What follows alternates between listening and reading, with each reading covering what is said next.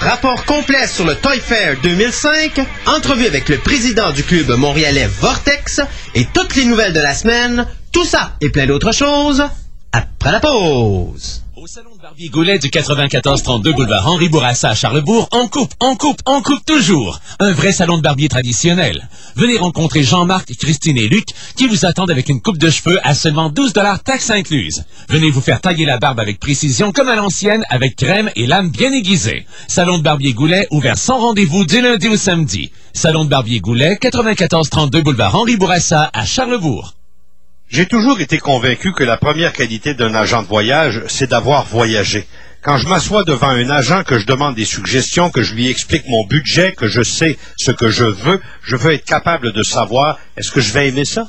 Est-ce que tu es allé? Est-ce que tu connais ça? Solange Goulet voyage et tous ses employés aussi.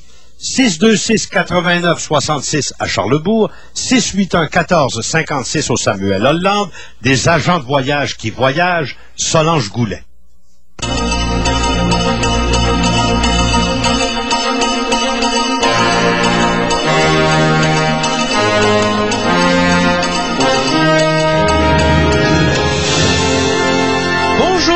Mesdemoiselles et messieurs, bienvenue à cette émission de Fantastica, l'émission radio, une émission où on s'est, une émission où on s'est fait couper notre thème principal.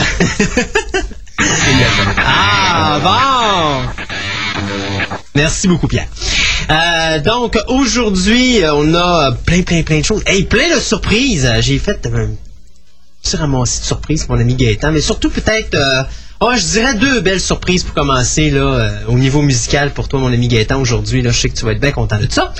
Euh, donc, au niveau musical, c'est un petit peu un genre de varia. J'ai décidé de nous laisser aller dans la folie avant de, de sombrer dans les trames sonores un peu plus complexes qu'on va avoir dans les prochaines semaines que j'ai eu en cadeau il n'y a pas si C'est quoi, longtemps. tu es en train de dire que j'ai aucune profondeur et que je suis euh, seulement à un niveau? Non, non, non, mais tu vas voir. Non, non, c'est parce que là, c'est pas, c'est un, di- un divers, c'est un variole. C'est pas, on on n'a pas sombré dans une trame sonore complète comme on fait toutes les semaines. C'est un pot pourri.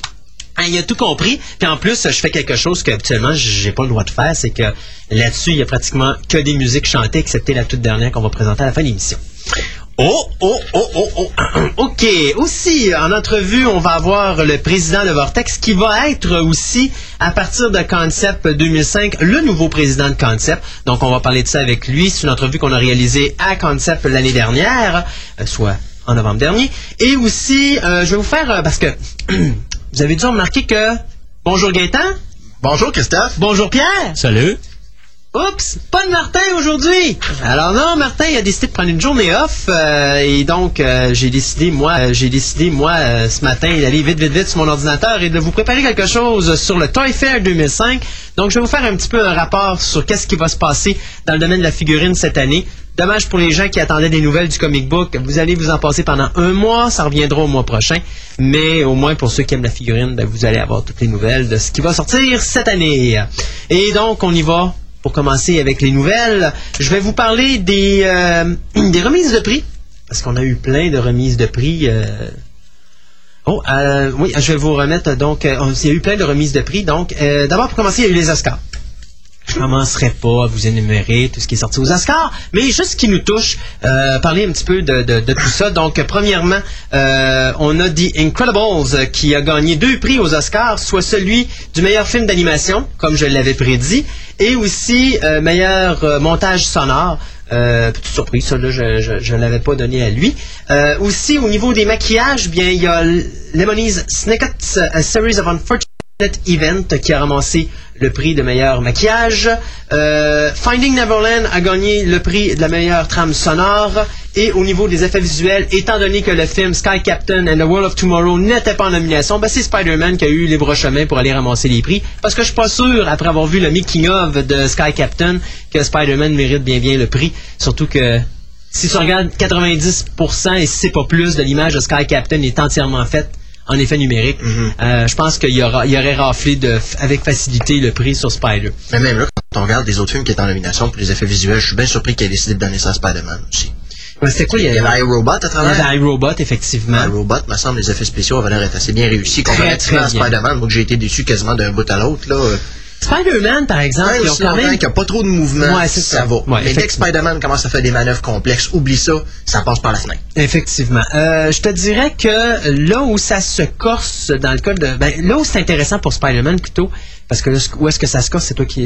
Tu l'as très bien prononcé, c'est le moment du mouvement. Mais là où c'est impressionnant au niveau de Spider-Man, c'est le détail quand tu vois, mettons, le combat entre Spider-Man et Doc Ock, puis que tu vois le costume de Spider-Man de près, tu vois si tu t'attardes à l'image, en tout cas sur un grand écran, moi j'étais capable de le voir, tu vois le détail dans le costume, tu vois quasiment le tissu dans le costume. Et ça, pour ça, oui, euh, c'était très fort. Maintenant, regarde, je m'excuse, mais il s'est fait quelque chose de mieux cette année. Euh, oublions iRobot, là, puis je sais, pour ceux qui trouvent que je suis un, un- un fanatique de, de Sky Captain, vous avez raison, j'en suis un, mais j'en suis un. Mais euh, tout ça pour dire qu'au niveau des effets spéciaux, regardez, cette année, là, il n'y a rien qui peut battre ça. C'était incroyable, là, ce qu'ils ont fait. C'est- C'est du jamais vu. De prendre uniquement des acteurs et quelques petites tu sais, genre, il y a peut-être une fleur ou encore un siège ou un bureau dans l'image qui, euh, euh, d'une certaine façon, qui, qui- qui est réel, mais tout le reste est entièrement fait par informatique et ça ne paraît pas. Désolé. Tu l'as pas écouté en DVD, ça Oui, je l'ai écouté en DVD ça trois paraît- fois. Ça paraît en sacrifice. Ça paraît pas tant que ça. Ça paraît pas tant que ça.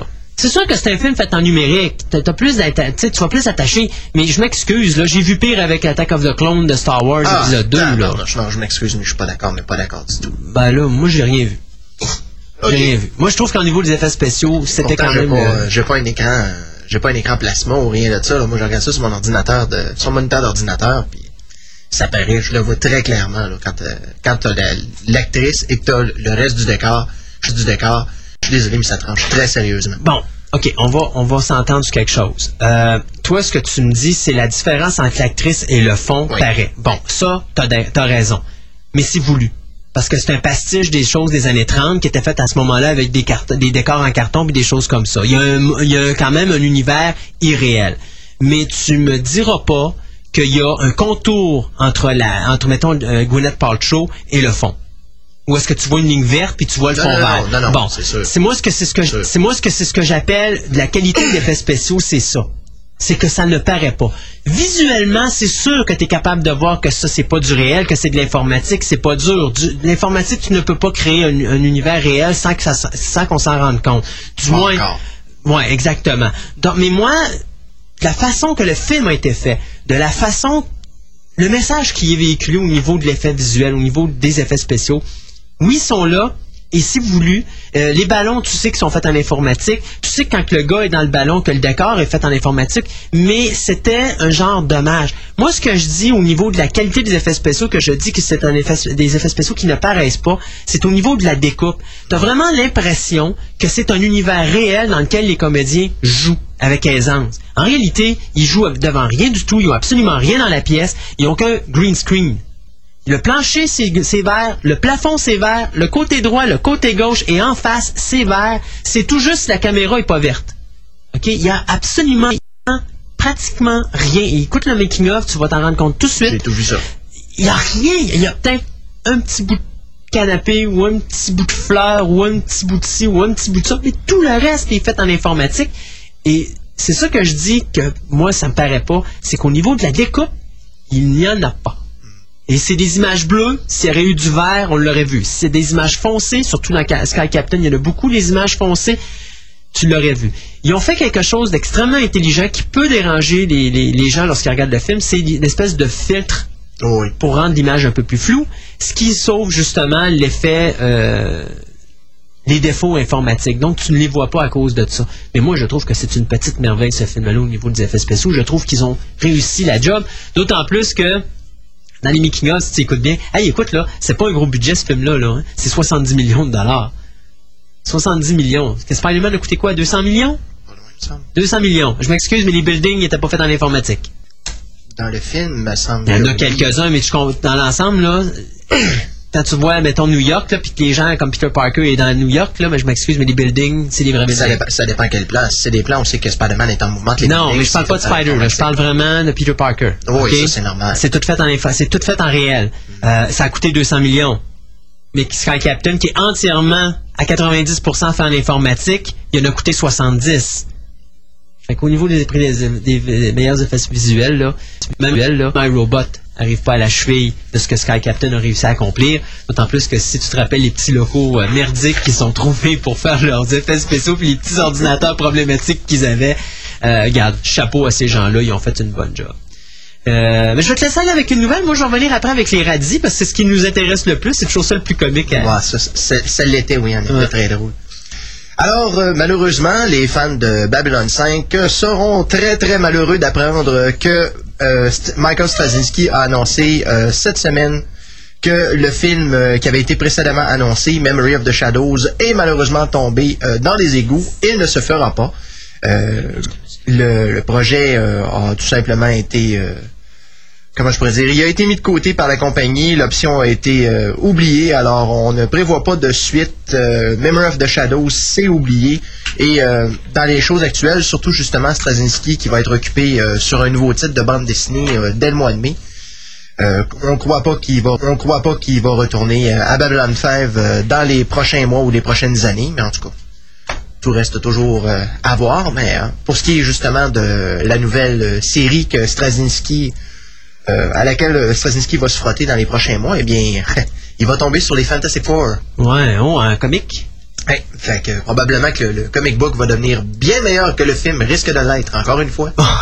C'est-tu plate? Ah, arrête donc. Je pourrais jamais le dire assez. Incredibles, c'était le film que Fantastic Four Aurait dû être. jamais. Ouais, c'est ça. D'ailleurs, tu sais que Fantastic Four, ils ont refait la conclusion à cause de The Incredibles. On en avait parlé ici à l'émission radio. Mhm. Ils ont été obligés de refaire toutes les séquences parce que justement, euh, Incredibles avait fait des choses qu'ils n'avaient pas faites. Puis comme ils ont dit, après avoir vu La Femme Élastique, c'était, ils ont refait toutes les séquences avec Reed Richard pour essayer de le rendre plus intéressant que ce qu'il était parce que vraiment, ce que La Femme Élastique faisait, c'était vraiment ce que Reed Richard aurait dû faire dans le film. Donc, Ouais. reste à voir ce que ça va donner. Mais quand même, il y a de la grosse compétition. hein. N'oublions pas que Bewitch est en même temps la fin, durant la même fin de semaine. Fait quasiment que- plus peur pour Batman Begins. Pourquoi? Ben, quand on parle de films de super-héros, je veux dire, le- les gens qui vont aller voir Batman Begins, ils iront peut-être pas voir Fantastic Four ou ainsi de suite. Ouais, moi, je te dirais, par exemple, que j'ai beaucoup plus confiance à cause du réalisateur en Batman Begins euh, que en Fantastic Four. On verra. Parce Moi, je connais pas ce réalisateur-là, j'ai pas vu de film de lui Memento? J'ai pas vu Memento. Ouais, ben, regarde, c'est quand même pas un deux là. C'est pas, c'est comme si tu mettais Burton en arrière de Batman Begins, ok, mais que tu il était en compétition avec avec euh, Fantastic Four, puis tu te poses la question de savoir je vais-tu voir Batman ou je vais voir Fantastic Four? C'est à peu près ce style de réalisateur-là. C'est pas du Joel Schumacher, c'est plus un réalisateur pas commercial, plus un réalisateur euh, de films d'auteur. Donc, c'est pour ça que moi, Batman, euh, euh, j'y tiens ma révérence déjà. Puis hier, en plus, euh, j'ai déjà commencé à voir les premiers cues de- du film. Notre ami euh, Christian, Christian Bale, qui en a, a souffert, le- souffert le martyr pendant le tournage, comme ça n'a pas de bon sens, parce que justement, il y a eu de la misère avec le costume. Enfin. Bon, ben, hey, on saute sur Radis? Pourquoi pas? Oh, les Radzi Awards! Eh bien, c'était la 25e remise de prix des Radzi Awards.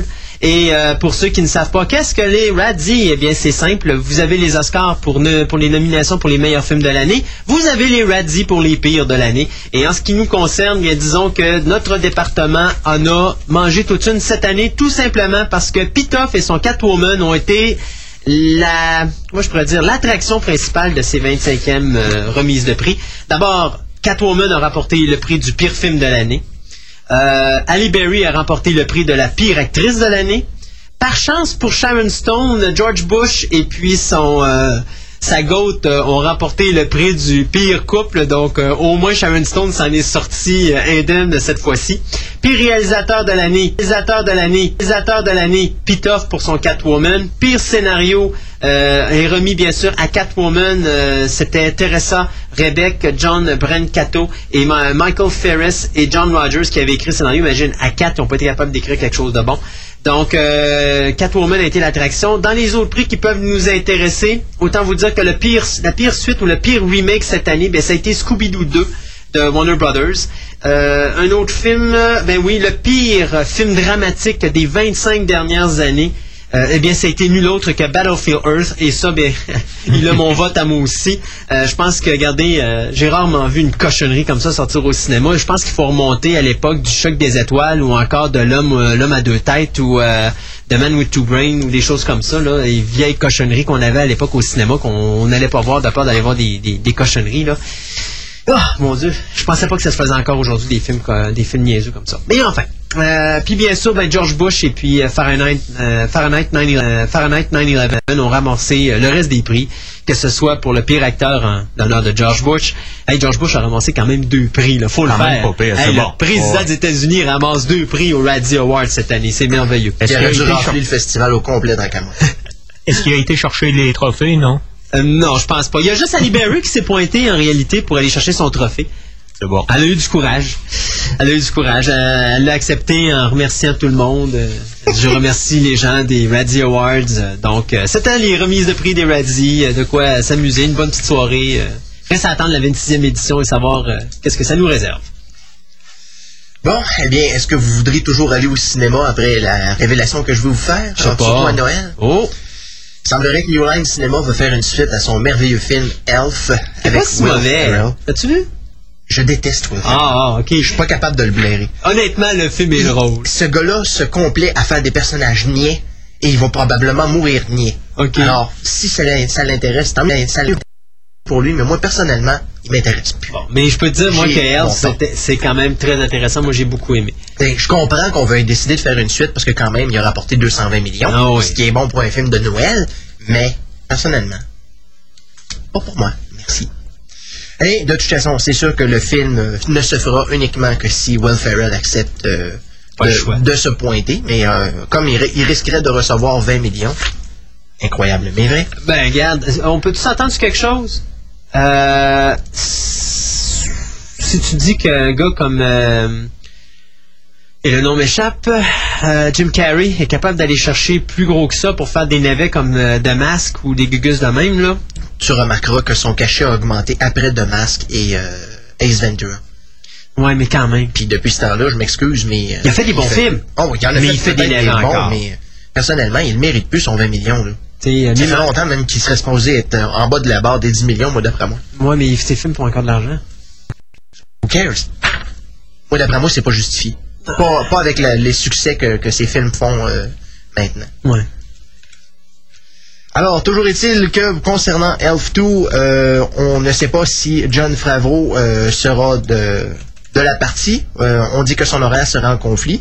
Mais euh, pro- fort probablement que Ken Alterman euh, pro- probablement prendrait la relève. Euh, Farrell, d'ailleurs, sera à l'affiche au cinéma, ben, dans les salles. Ben, va être dans, les- dans le film Bewitched cet été. Si je me rappelle bien, c'est la deuxième semaine. Ben, c'est ça qu'on dit, c'est la, la même semaine que Fantastic Four? Euh, ouais, c'est la même journée. Ben, c'est ça. Ils sortent en même temps. En tout cas, je sais que pour ma part, je serai à Fantastic Four. Ouais, ben, je vais attendre que tu y ailles, puis tu me diras ce que t'en penses, puis, euh, parce que moi, je vais être chez nous. Ah, de toute façon, regarde, je vais probablement sortir de là en sacrant, mais euh, au moins j'aurais fait mon devoir là, euh, en tant que freak de comic. Ouais. Hey, j'ai une, j'ai pas une bonne nouvelle, hein. on a des nouvelles, hein. Problèmes techniques. Malheureusement, on ne pourra pas vous présenter l'entrevue que j'avais avec le président de Vortex. On va être obligé de reporter ça une autre fois. On va essayer de trouver quelque chose pour remplacer cette petite entrevue-là euh, dans le courant de l'émission. Alors, beaucoup d'improvisation. Aujourd'hui. Euh, pour finir, moi, mon côté nouvelle, euh, une petite dernière, regardons, je regarde ça. Oh mon Dieu, oui, oui, oui. Vous savez, il y a quelque temps, on vous a parlé de Hercules. Euh, il devait y avoir une mini-série. D'ailleurs, il avait tout trouvé les acteurs pour jouer dans Hercules et tout ça. Eh bien, finalement, NBC a décidé d'annuler la mini-série de 4 heures euh, qui était produite par euh, Robert Almy. Euh, ben, c'est une, une mini-série pardon, de 3 heures qui devait être présentée le 23 mai prochain. Donc, euh, la raison, il n'y en a pas honnêtement. Tout simplement, on a dit que... Oh, attendez, non, oubliez. Oubliez tout ce que je viens de vous dire. On recommence à zéro. D'accord, s'il vous plaît, les amis? Hey, je suis pas dedans aujourd'hui, hein, parce que là, il arrive plein de petites affaires à dernière seconde là, qui sont pas prévues, puis on est déconcentré pas mal. Euh, je recommence ma nouvelle. Donc, la mini-série d'Hercule n'est pas cancellée. C'est juste que c'était une mini-série de 4 heures et elle est euh, rapetissée à une mini-série de 3 heures qui va pré- être présentée le 23 mai prochain sur les ondes de NBC. Donc, euh, Robert Anmi est donc le producteur. J'ai pas la liste des comédiens, mais on vous les avait déjà donnés ici. Je pourrais essayer de trouver ça à un moment donné pour vous les redonner. Mais euh, une chose est sûre, la mini-série qui devait être présentée en deux soirs, eh bien, euh, ce n'est plus le cas. Donc, une seule soirée, le 23 mai euh, prochain. Vous pourrez voir la nouvelle série de Hercules, qui n'a rien à voir avec notre ami euh, Sorbo.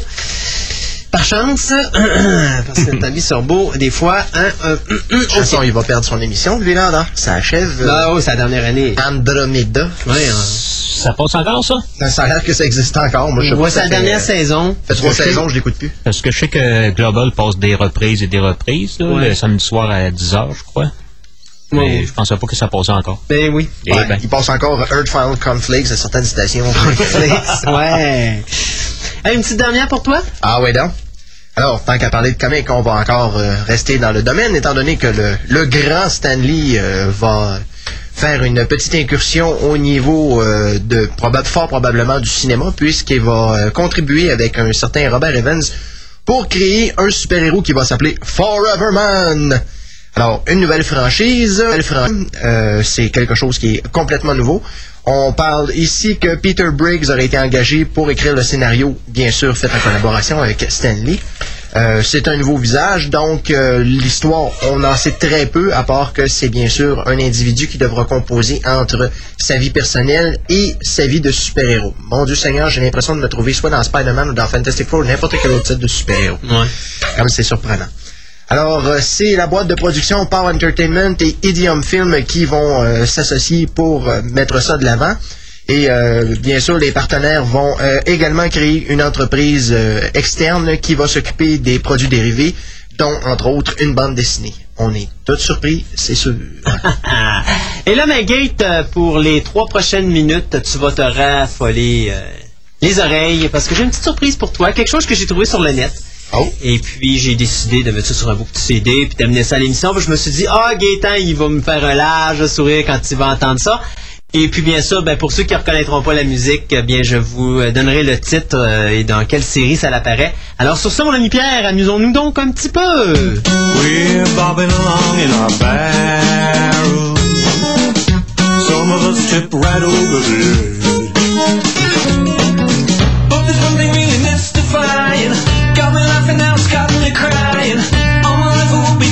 be testifying I know. I wonder, wonder, wonder, wonderful. I wonder why the wonder falls on me. I wonder, wonder why the wonder falls with everything I touch and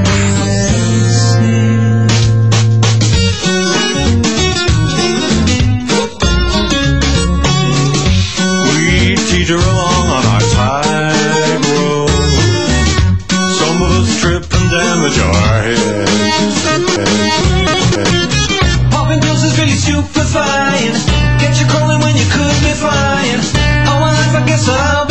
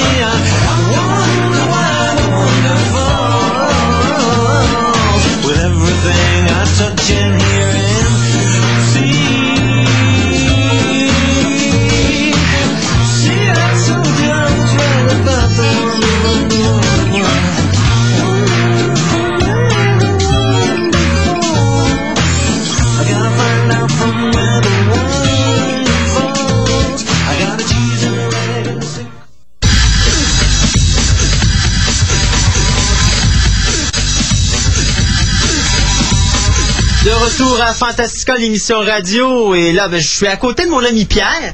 Pas le choix, je suis obligé de chipper son, son, euh, son ordinateur. Parce Puis mon que- micro. Puis ton micro.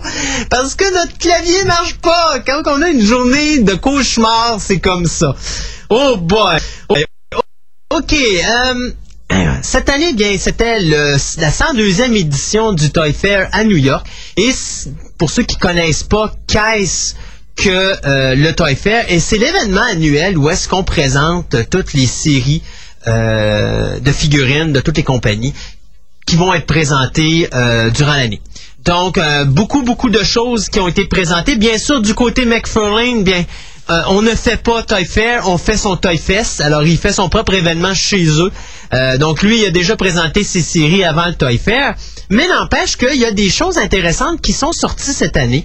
Euh, surtout du côté NECA et SOTA, ces deux compagnies qui se lancent dans la figurine, ben surtout SOTA. SOTA se lance dans la figurine professionnelle pour la première fois de leur existence. Ils ont fait de la figurine, je dirais, amateur. Vous savez, là, avec les petits joints qu'on voit dans les euh, dans les, les coudes, dans les poings et tout ça, euh, un peu le style... Les- C'est le Buffy qui va sortir au mois de mai. Là, un peu comme celle de Buffy, effectivement, ou encore les vieilles séries de Star Trek à l'époque qu'on avait en figurine, ça faisait vraiment cheapos. Euh, là, ils ont décidé de se lancer dans la figurine de professionnels, un peu comme du McFarlane. Et je vais vous dire de quoi leur première série vient de sortir. Ça s'appelle euh, Now Playing. On a là-dedans un personnage qui s'appelle Toxic the Avenger. On a là-dedans un personnage qui s'appelle Darkman et on a aussi le Night aussi le Nightmare Demon du film An American Werewolf in London, mais avec quatre têtes différentes. Et je vais vous dire quelque chose. McFarlane s'en fait passer toute une au point de vue qualité figurine. Excusez-moi l'expression. OK, il se fait mais ramasser d'aplomb avec la première série parce que Sota, au niveau de la qualité de cette série-là, ils sont tout simplement impeccables. Une très, très, très belle série. Euh, moi, je vais vous dire, le détail de Toxic The Avenger est superbe. Darkman, il est vraiment bien fait. Euh, pour le Nightmare Demon, c'est peut-être la pièce qui est la moins intéressante, sauf pour ceux qui ont aimé l'American Werewolf in London puis qui veulent vraiment les avoir. Mais en dehors de ça, je vous dirais pour les deux premières pièces, c'est des atouts à avoir absolument si vous êtes véritablement des fans. Euh, Est-ce qu'ils sont euh, sortis? Si- sont- les, les figurines sont sorties sur le marché, ils sont sortis cette semaine. On peut trouver ça où? Euh, t'as TPM ou t'as l'imaginaire à Québec, tu peux trouver ça. Je sais que TPM, euh, ils ont été toutes vendues, ils ont été toutes vendues cette semaine, mais on est supposé, euh, ils sont supposés en recevoir deux caisses encore la semaine prochaine. Donc, euh, pour les gens qui voudraient euh, mettre la main là-dessus, euh, il y a encore des possibilités. Au pire, vous passez là-bas puis vous faites réserver ça, faites mettre des, faites faire des réservations de côté. Excusez-moi. Alors, aussi, bien, cette année dans le NECA, NECA sont très forts au niveau du 18 pouces cette année. Ils vont se tirer dans le 18 pouces, mais surtout aussi dans les box sets de collection. Alors, cette année, il y a trois gros box sets de collection qui nous intéressent. Je dirais même quatre. OK? Le premier, c'est The Crow. Euh, au niveau de The Crow, ça, c'est un box set qui va sortir... euh, Attendez un instant que je regarde là parce que je... ah, c'est en juin. C'est un box set qui met en vedette le personnage d'Eric Draven en Crow, qui se bat euh, avec, euh, mon Dieu, je me rappelle plus le nom du méchant dans, dans le film de, le premier film de The Crow. En tout cas, il se bat contre lui, mais c'est, à la fin du film, ils se battent sur la toiture d'un édifice. Alors, c'est les deux personnes qui se battent à l'épée, mais il y en a un qui a un samouraï, l'autre, bien sûr, c'est bien sûr, Eric Draven, avait la, une, un bout de, de, de toiture dans les mains, là, une espèce d'antenne. Donc, ça, c'est le premier box set. Le deuxième box set, qui est fort probablement le plus attendu, c'est pour souligner le 25e anniversaire de Vendredi 13. Euh, on fait un Friday the 13 Part 2 Deluxe Box Set. Mais on a mélangé et le premier film et le second film ensemble. Ça aussi, ça sort en juin. Euh, je vous dirais, qu'est-ce que comprend le box set? C'est très simple. Vous avez Pamela Voorhees, qui est la mère de Jason Voorhees, qui fait partie du box set. Ça, c'est pour faire le lien entre le premier et le deuxième film. Tout le reste, c'est le second film, c'est-à-dire vous avez notre ami Jason, mais avec son sac de patates sur la tête. Ça va être une première fois que cette figurine-là va être faite en 7 pouces. Elle avait été faite par Sideshow Toys euh, en 12 pouces, mais elle n'a jamais été accomplie en 7. Donc, ça va être une première. Euh, et ce qui réunit les deux figurines, et c'est là l'intérêt et l'attrait de cette pièce-là, c'est qu'ils ont reproduit Vous savez, à la fin du film, pour les amateurs de Vendredi 13-2, vous vous rappelez, à la fin du film, vous avez la cabane de Jason à laquelle il y a une pièce, et dans cette pièce-là se trouve une espèce de petit monument sur lequel se trouve la mère de, de Jason avec son gilet, son pantalon, et deux victimes qui sont couchées en bas de cette, cette table-là, c'est ça. Ils ont reproduit ça à l'échelle. OK, c'est-à-dire que vous avez le, corps des victimes exactement comme ils étaient dans le film. Vous avez la tête avec le gilet exactement comme il était positionné. Vous avez même les petites bougies à côté. C'est super cute. D'après moi, 30, 40, 34 et 40 pièces, vous allez être capable d'avoir ça au mois de juin. Euh, ah, excusez pas au mois de juin, au mois de septembre. Euh, moi, je vous le dis, si vous êtes des fans de Star, de, pas de Star Trek, mais de Friday the 13, vous allez être comme moi, vous avez déjà mettre ça de vous allez mettre ça de côté absolument. C'est extrêmement important, vous ne pouvez pas passer à côté de ça. Une autre grosse surprise, ben, c'est Highlander, le box set. Ça, j'ai pas de photo, par exemple, je peux pas vous dire à quoi ça, euh, à quoi ça va avoir de l'air, mais ça va montrer le combat entre Connor McCloud et Victor Kruger. Euh, donc les deux euh, les deux euh, derniers immortels du premier film. Donc ça, ça va être le box set de Highlander qui sort dans le courant de l'année. Il n'y a pas de date. Le dernier box set au niveau de NECA, ça va être le box set de Hellraiser. Vous savez que NECA a sorti trois séries de figurines Hellraiser. Eh bien, ils ont décidé cette année de sortir la chambre de torture. La chambre de torture, c'est quoi exactement? Bon, d'abord pour commencer, je vais vous dire que cette série, cette- ce box set-là va sortir dans le courant de l'année, probablement les alentours d'octobre-novembre. Euh, dans le hall de torture, c'est la fameuse pièce que vous aviez dans le premier et dans le deuxième film, qu'à chaque fois qu'on voit apparaître Pinhead avec ses Cenobites, vous avez cette pièce-là avec les murs brisés, vous avez, vous avez des chaînes qui descendent avec des crochets des, du plafond, et vous avez une espèce de, de, de, de petite structure en bois qui tourne sur elle-même avec les âmes de leurs victimes qui sont accrochées autour. C'est ça que vous allez avoir. Ça, c'est le beau côté de la médaille. Il y a un mauvais côté là-dedans. C'est que, d'abord, c'est 40-50 dollars US. D'accord? Euh, et le problème qu'il y a est le suivant, c'est que les quatre figurines de base, de- c'est-à-dire Pinhead, la female Cenobites, euh, vous avez Butter, Buttercup et vous avez euh, Shredder, ils viennent avec le set. Donc, si vous les avez déjà, ces figurines-là, parce que vous avez acheté les trois premières séries, euh, à moins vraiment qu'on mette de la pression pour faire comprendre à la compagnie NECA qu'on veut juste avoir le set tout seul, on va être pogné avec les quatre figurines. Donc, ça veut dire que vous allez avoir des figurines en double. Le set va se vendre environ entre 40 et 50 dollars US. Donc, ça sera pas donné. Et euh, on nous euh, promet pour 2006 une nouvelle série de Hellraiser euh, avec Clive Barker en vedette également. Donc, ça aussi, ça risque d'être vraiment intéressant. Dans le 18 pouces, euh, NECA se lance euh, aussi dans d'autres séries comme on va faire un endoskeleton, donc basé sur les Terminators. On va faire un Patrick Bateman qui est basé sur le film An American Psycho. Et NECA va sortir cette année deux séries qui s'appellent Cult Classic. Donc, cette année, McFarlane se fait compétitionner à tour de bras au niveau de ses Movie Maniacs. D'une part par Sota, dont je vais revenir dans quelques instants, qui sortent pas une, pas deux, mais trois séries cette année de Now Playing. Et vous avez NECA qui arrive avec deux séries de Cult Classic. La première série va mettre en vedette Jason Voorhees, mais tiré du film Vendredi 13-7. Donc, qui est en mort vivant avec... euh, bon, si vous avez vu la 18 pouces qui est sortie de NECA l'année dernière, euh, on voit la colonne vertébrale en arrière parce que, bon, si vous vous rappelez du film, il passe quand même, je pense, c'est 15 ans euh, sous l'eau entre le sixième et le septième film. Et il sort de là, donc il est tout mangé, il est tout pourri et tout ça. Donc, c'est cette figurine-là qu'on va avoir. Vous avez Patrick Bateman du film American Psycho. Vous allez avoir le... Gremlins, mais comment le Mohawk Gremlins qui va être là avec sa base.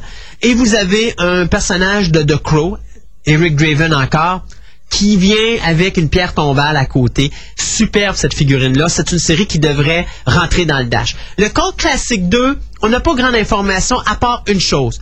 Et tenez-vous bien, les amateurs de Phantasm, oui, oui, oui, on a attendu pendant tellement longtemps pour en avoir une, mais le Tallman va venir en figurine avec ses boules volantes, il en aura deux avec lui. Donc euh, ça, c'est sûr que ça sort cette année dans l'école classique 2. Il va y avoir aussi Letterface avec sa table de travail et quelques masques dessus, en train de se faire son propre masque. Donc ça aussi, ça s'en vient dans la série 2 d'école classique. Pour les autres, ce sont deux euh, figurines surprises encore qui nous restent à annoncer du côté de NECA. Mais ça, ça va sortir pour l'Halloween. Une autre surprise, et ça, Gaëtan, ouvre grand tes oreilles. Boba Hotep euh, 2006 dans l'école classique. On va avoir notre Elvis Presley euh, national avec la, fi- la figure de notre ami euh, Bruce Campbell qui va sortir donc euh, avec la momie et probablement, euh, je sais pas s'ils vont faire le JFK, mais une chose est sûre, on aura la momie et on aura notre Elvis Presley national ou si on devrait dire notre Bruce Elvis, Campbell.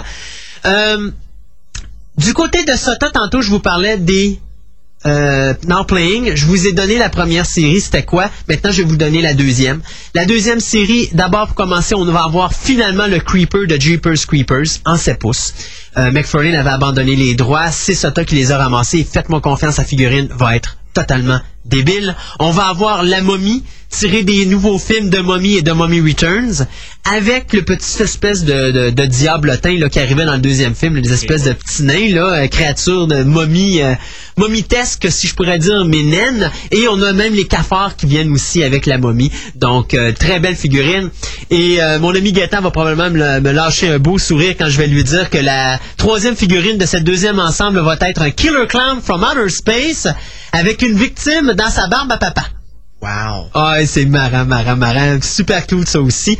Donc, ça, c'est la série 2. Série 3, on a euh, un Harkonnen. Donc, le Baron Harkonnen qui va être là du film Dune. On sort un loup-garou du film Dog Soldiers. On sort également le premier box set de toute l'histoire de Sota, c'est-à-dire The Thing de John Carpenter avec McCready confronté au euh, Dog Monster, c'est-à-dire la créature qui mange les loups dans sa cage et McCready a, un- a une carabine pour tirer sur le sur le, le, le Dog Monster. La seule différence, c'est que McCready là-dessus est en gilet, n'a pas euh, son manteau comme il y avait dans le film. Mais la séquence est pas mal ressemblante. Et il y a une quatrième figurine que malheureusement, là, je... euh, ça vient de me sauter de la tête, mais c'est un petit peu style euh, comme euh, le baron euh, le baron euh, Harkonnen. Ah oui, c'est la créature dans les marécages qui était jouée par, si je me trompe pas, euh, Robert, Robert Picardo dans le film Legend. Ok, ok, ok. Donc, c'est cette, de- cette pièce-là qu'ils vont réaliser aussi dans les euh, Now Playing série 3. La Donc, sorcière. la sorcière, ouais. Donc, plein de choses au niveau. Écoutez, l'attraction principale, elle est là. Ce sont ces euh, trois compagnies, ben, ces deux compagnies-là là, qui vont vraiment faire la compétition à McFarlane. Euh, autre chose aussi qui risque. euh, ah ben voyez-vous, regardez, on vient de, de- de m'annoncer sur le net qu'on vient de sortir euh, en détail qu'est-ce qu'il y aura sur la série 2 des euh, des calls classiques si l'internet peut se déniaiser en plus d'avoir des problèmes de clavier, des problèmes de CD, on a des problèmes de d'internet. Alors, on va avoir euh, basé bien sûr comme je vous disais donc le Tallman du film euh, Phantasm. On va avoir Frank de Bonny tiré du film euh, Donnie Darko qui vient avec sa boîte à lettres. Hein, vraiment tiré du? On a un Freddy Krueger qui va compléter donc la quatrième figurine de cet ensemble, euh, mais on ne sait pas comment qui va être ce Freddy-là. Donc, euh, Freddy Krueger, Leatherface, euh, Darko et euh, bien sûr le Tallman pour la série 2 des calls classiques. Donc ça, c'est une grosse première que je vous annonce. Il n'y a pas grand monde qui sont au courant de ça parce que on vient de l'apprendre à l'instant. Autre chose aussi, du côté de Satan, on va sortir la série 2 euh, The Charmed, bon, ça pour vraiment les amateurs, je peux toujours vous dire un petit peu qu'est-ce qu'il va y avoir, mais si je me trompe pas, ce sont les trois demoiselles tirées d'un épisode où est-ce que ils étaient comme à l'âge de pierre. Euh, N'ayant pas écouté la série euh, la série euh, Charm depuis un bon bout de temps, je dois avouer que je sais pas de quel épisode c'est tiré. Attendez un instant, je vais vous le dire tout de suite. Ah, Val- Valhalla of the Dolls. Donc c'est bien sûr euh, nos trois sorcières, Phoebe, Piper et Paige qui seront de retour. Mais regardez, ça c'est du vrai Sota là. OK, ça fait-tu pitié ou ça fait pas pitié, là? Loin d'égaler ce qu'ils ont fait avec les Now Playing. Et euh, il y a une quatrième figurine qui est un, Un gladiateur, mon Dieu, il ressemble à, il ressemble à l'acteur qui jouait dans le film Gladiateur, Russell Crowe. Ça se trouve être le protecteur, je pense. euh, c'est pour les anges, là. C'est le protecteur qui s'appelait comment? Léo? Euh, oui, je pense que oui. OK. Ah, bon, ben ça serait Léo à ce moment-là. Ben oui, exactement. C'est Léo qui est un gladiateur. Donc, c'est des figurines de 6 pouces qui vont sortir au niveau de SOTA. Euh, pour le reste, je vous dirais qu'au niveau Size Show Toys, on va sortir une nouvelle figurine 12 pouces de Dana Scully, une nouvelle figurine 12 pouces de Fox Mulder et une nouvelle figurine 12 pouces du Cigarette Man. Ça aussi, ça s'en vient euh, cette année. Euh, du côté de Art Asylum, on va grossir la collection Star Trek avec de nouvelles figurines. Ça va être la série 3 qui va sortir cette année. Euh, J'espérais vous dire un petit peu euh, qu'est-ce qu'allait sortir au niveau de McFarlane en 2005. De mémoire, je vais y aller. Il y aura un Alien vs Predator série 2 qui va sortir. Il va y avoir Monster Cat qui s'en vient très bientôt. C'est les Twisted Fairy Tales. Donc là, ça va être vraiment basé sur les contes euh, féeriques. Mais Bon, écoutez, je peux être honnête avec vous, ça va vraiment être psychotique son affaire parce que c'est euh, fait un petit peu genre euh, Twisted Land of Oz. Donc si vous vous rappelez la série 2 de McFarlane euh, que McFarlane avait faite, c'était vraiment plus pour adultes. Vous allez avoir aussi euh, mon Dieu, c'est quoi donc? Il y a, il une autre, il série aussi qui sort cette année. Toc, toc, toc, excusez, la mémoire me manque. Mais je vous dirais qu'au niveau des Movie Maniacs, parce que c'est ce qui nous intéresse le plus, les Movie Maniacs cette année, McFarlane a fait une grosse annonce. Et lorsqu'on voit ce qui sort sur le marché et lorsqu'on voit la compétition dont il fait preuve au niveau de sa série Movie Maniacs, McFarlane a annoncé que la série 8 des Movie Maniacs sortirait soit à l'automne de cette année, ou soit au printemps 2006. Et si ça se concrétise, que ça sort au printemps 2006, ce sera la première fois depuis la création des Movie Maniacs qu'il n'y aura pas de Movie Maniacs durant une année. Parce que la série Movie Maniacs a commencé en 97 avec la série 1. Et euh, donc, McFarlane, de deux choses là. Depuis quelques années, il s'était assis sur son bacon. Il s'était dit, bon, je vais sortir tout le temps la même affaire, mais on va essayer de prendre des personnages. Comme l'année dernière, il nous avait sorti un... euh, un personnage de Robocop qui était le plus intéressant de la série 7. Il nous avait sorti aussi euh, Hicks du film Aliens, mais on a plein d'affaires d'Aliens. Fait qu'on s'en foutait dessus. Et à vrai dire, pour être plus honnête, la véritable, la véritable figurine qu'on voulait avoir de Hicks, c'est celle qui était donnée en, exclusivement sur le site de McFarlane, c'est-à-dire on avait un personnage de X avec son casque de militaire sur la tête et un facehugger au bout de son, de son canon et il avait une base de facehugger.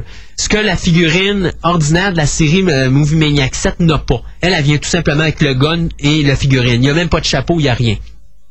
Euh, autre chose aussi qu'on avait eu dans la série 7, on avait eu Texas Chainsaw Massacre, mais avec quatre figurines. Oui, c'était le fun d'avoir Leatherface, mais on avait-tu besoin du Old Monty, du shérif et puis d'Erin, la survivante? Pas vraiment. Donc, la série 8, j'ai comme l'impression que lorsque McFarlane voit ce que Sota fait, il voit ce que NECA sort, j'ai comme l'impression que là, il va revenir à ses premiers amours, c'est-à-dire, on va acheter des droits à droite et à gauche, puis on va essayer de sortir plusieurs personnages différents dans la série Movie Maniacs, revenir à ce que devrait être les Movie Maniacs. Malgré que là, euh, McFarlane s'est pas mal fait voler, euh, comment je pourrais dire, l'attraction au niveau de ses personnages, parce que là, pratiquement tous les personnages de films d'horreur sont sortis. Je sais pas qu'est-ce qui reste là, mais à moins de, de tomber dans les années 60, 70 et 80, je pense qu'on a pas mal couvert euh, tout ce qui s'est fait dans les années 90 et 2000. Au niveau des personnages principaux. Là. Ouais, ok. Mais je trouve que, selon moi, peut-être que McFarlane a décidé de faire d'autres choses parce que, je sais pas si tu sais, il y a une nouvelle série qui sort au mois de mai. C'est euh, les militaires, en tout cas une série sur euh, les soldats. Il y a six soldats américains. Euh, il a peut-être décidé que les movie maniacs c'était assez, puis il passe à d'autres choses. Regarde, euh, McFarlane, je vais t'annoncer quelque chose, c'est deux choses. C'est Spawn, c'est Movie Maniacs. Tu enlèves les Movie Maniacs et ses ventes vont chuter. Parce que les plus grosses ventes de l'année se font chez Movie Maniacs. Euh, elles se font pas nécessairement sur ces séries Spawn, mais elles se font vraiment sur ces séries Movie Maniacs. Sauf que ça a diminué d'année en année parce qu'il les a tranquillement éliminés. Mais il peut pas se débarrasser de sa série Movie Maniacs, ça fait partie de sa fondation. Euh, cependant, tantôt je vous disais, il me manque quelque chose. Oui, j'ai découvert ce qui me manquait. Cette semaine sort la série Dragon qui est, dans mon point de vue, ce qui va se faire de plus beau dans le domaine de la figurine. Et cette année, et depuis la création des figurines de collection. OK? Euh, Faites-moi confiance, quand vous allez voir ça, vous allez capoter. Vraiment belle. C'est six dragons que McFarlane a fait, mais basés sur la mythologie des dragons. Donc, il s'est basé sur tous les comptes qui existent et tout ça. Ce que McFarlane a annoncé, c'est que la demande a tellement été forte cette année pour les Dragons qu'il a décidé d'en faire une deux- deuxième. Et au mois de novembre cette année, on aura une série 2 des Dragons. Donc, il y a quand même du stock McFarlane cette année, euh, mais c'est sûr et certain que la platitude de McFarlane, c'est que contrairement à ce qu'il faisait les années d'avant, il nous montrait des images très tôt, donc au Toy Fair, on était capable de voir et d'annoncer aux gens ce qui s'en venait. Là maintenant, ben, j'ai pas d'image, donc je suis pas capable de vous dire à quoi ça va ressembler, mais je peux vous dire quelque chose. Euh, on a une grosse année au niveau de la figurine, et Toy Fair nous a montré que la figurine de collection, c'est loin d'être décédé. L'année dernière, on avait une année tranquille, mais cette année, ça revient en force. Euh, nous, on s'arrête encore quelques minutes pour euh, d'autres petites surprises musicales. Alors, euh, Gaëtan, accroche-toi parce que celle-là, la prochaine, je pense que tu vas vraiment triper fort. Take my love, take my land, take where I cannot stand. I don't care, I'm still free. You can't take the sky from me. Black, tell them I ain't coming back. Burn the land and boil the sea. You can't take the sky from me.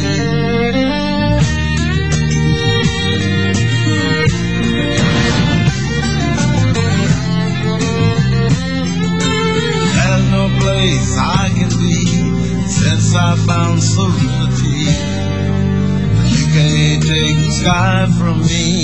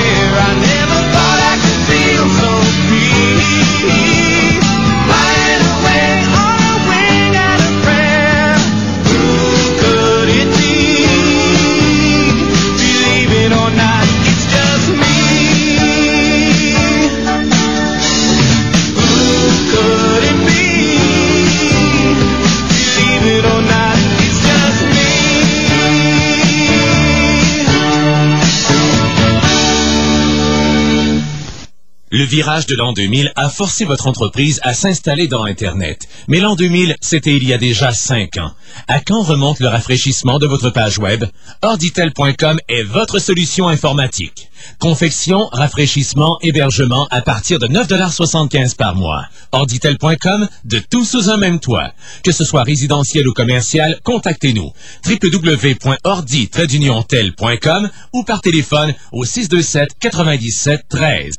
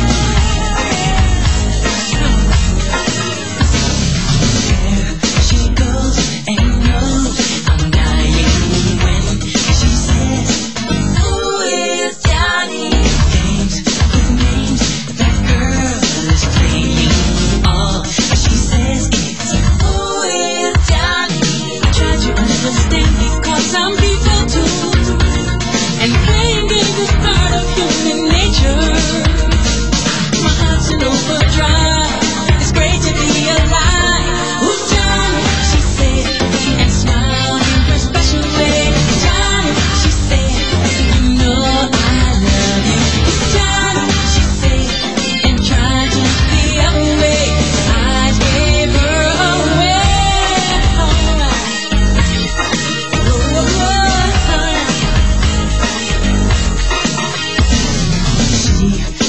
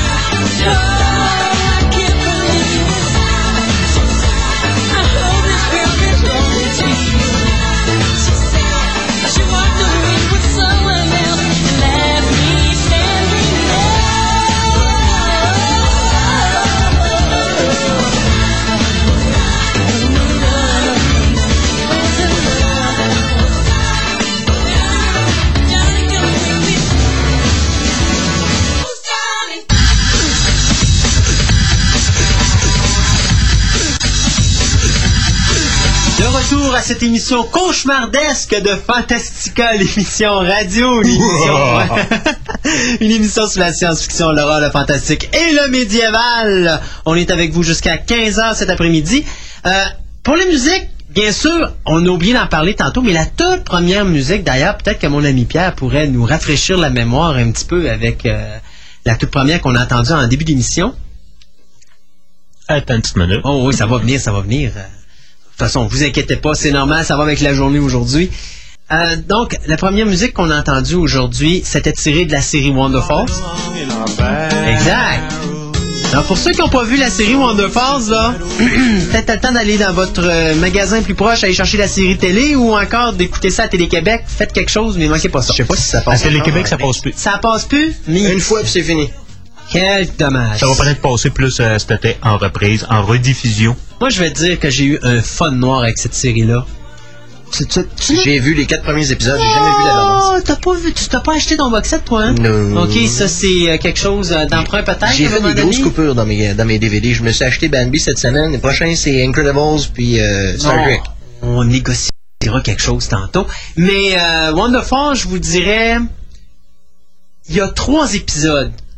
Le premier, les deux premiers disques sont, sont rigolos au max, mais il y a trois épisodes dans la série qu'à un moment donné, on tombe dans de la lourdeur, puis on a oublié ce qui était drôle dans la série, c'est-à-dire la, la relation entre Jay et puis ces petites bébelles qui n'arrêtent pas d'y parler. Mais il y a trois épisodes qui sont lourds, là, mais lourds à un moment donné. Je pense que si la série n'était pas morte après quatre épisodes, elle aurait été morte là. Parce que je pense que ça aurait fini le show vraiment. Mais ils sont rattrapés avec les deux derniers, ce qui a permis de sauver justement le, le- le- le reste, la, la- la balance de ce disque-là.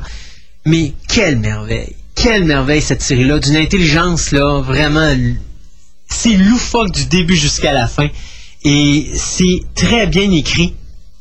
Et d'un côté, ce que j'ai aimé de ce, de ce show-là, c'est que on y a vraiment été tout de go. D'abord, le langage est cru.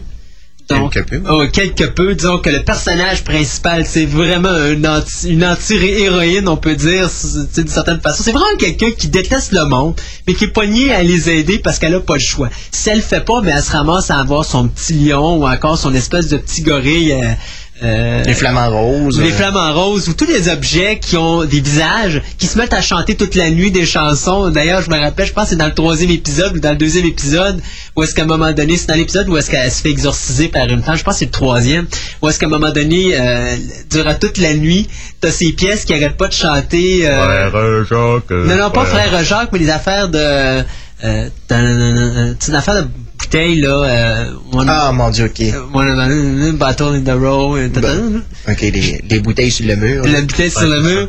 Il lui chante ça tout le temps, à un moment donné, là, elle en peut plus, fait qu'elle dé- elle décide de s'en aller voir au bar à côté, prendre une bière pour essayer de s'en sortir, puis finalement, c'est là qu'elle tombe sur la fameuse sœur qui, plus tard dans l'émission, va vouloir l'exorciser parce qu'elle pense qu'elle est possédée du démon, tu sais.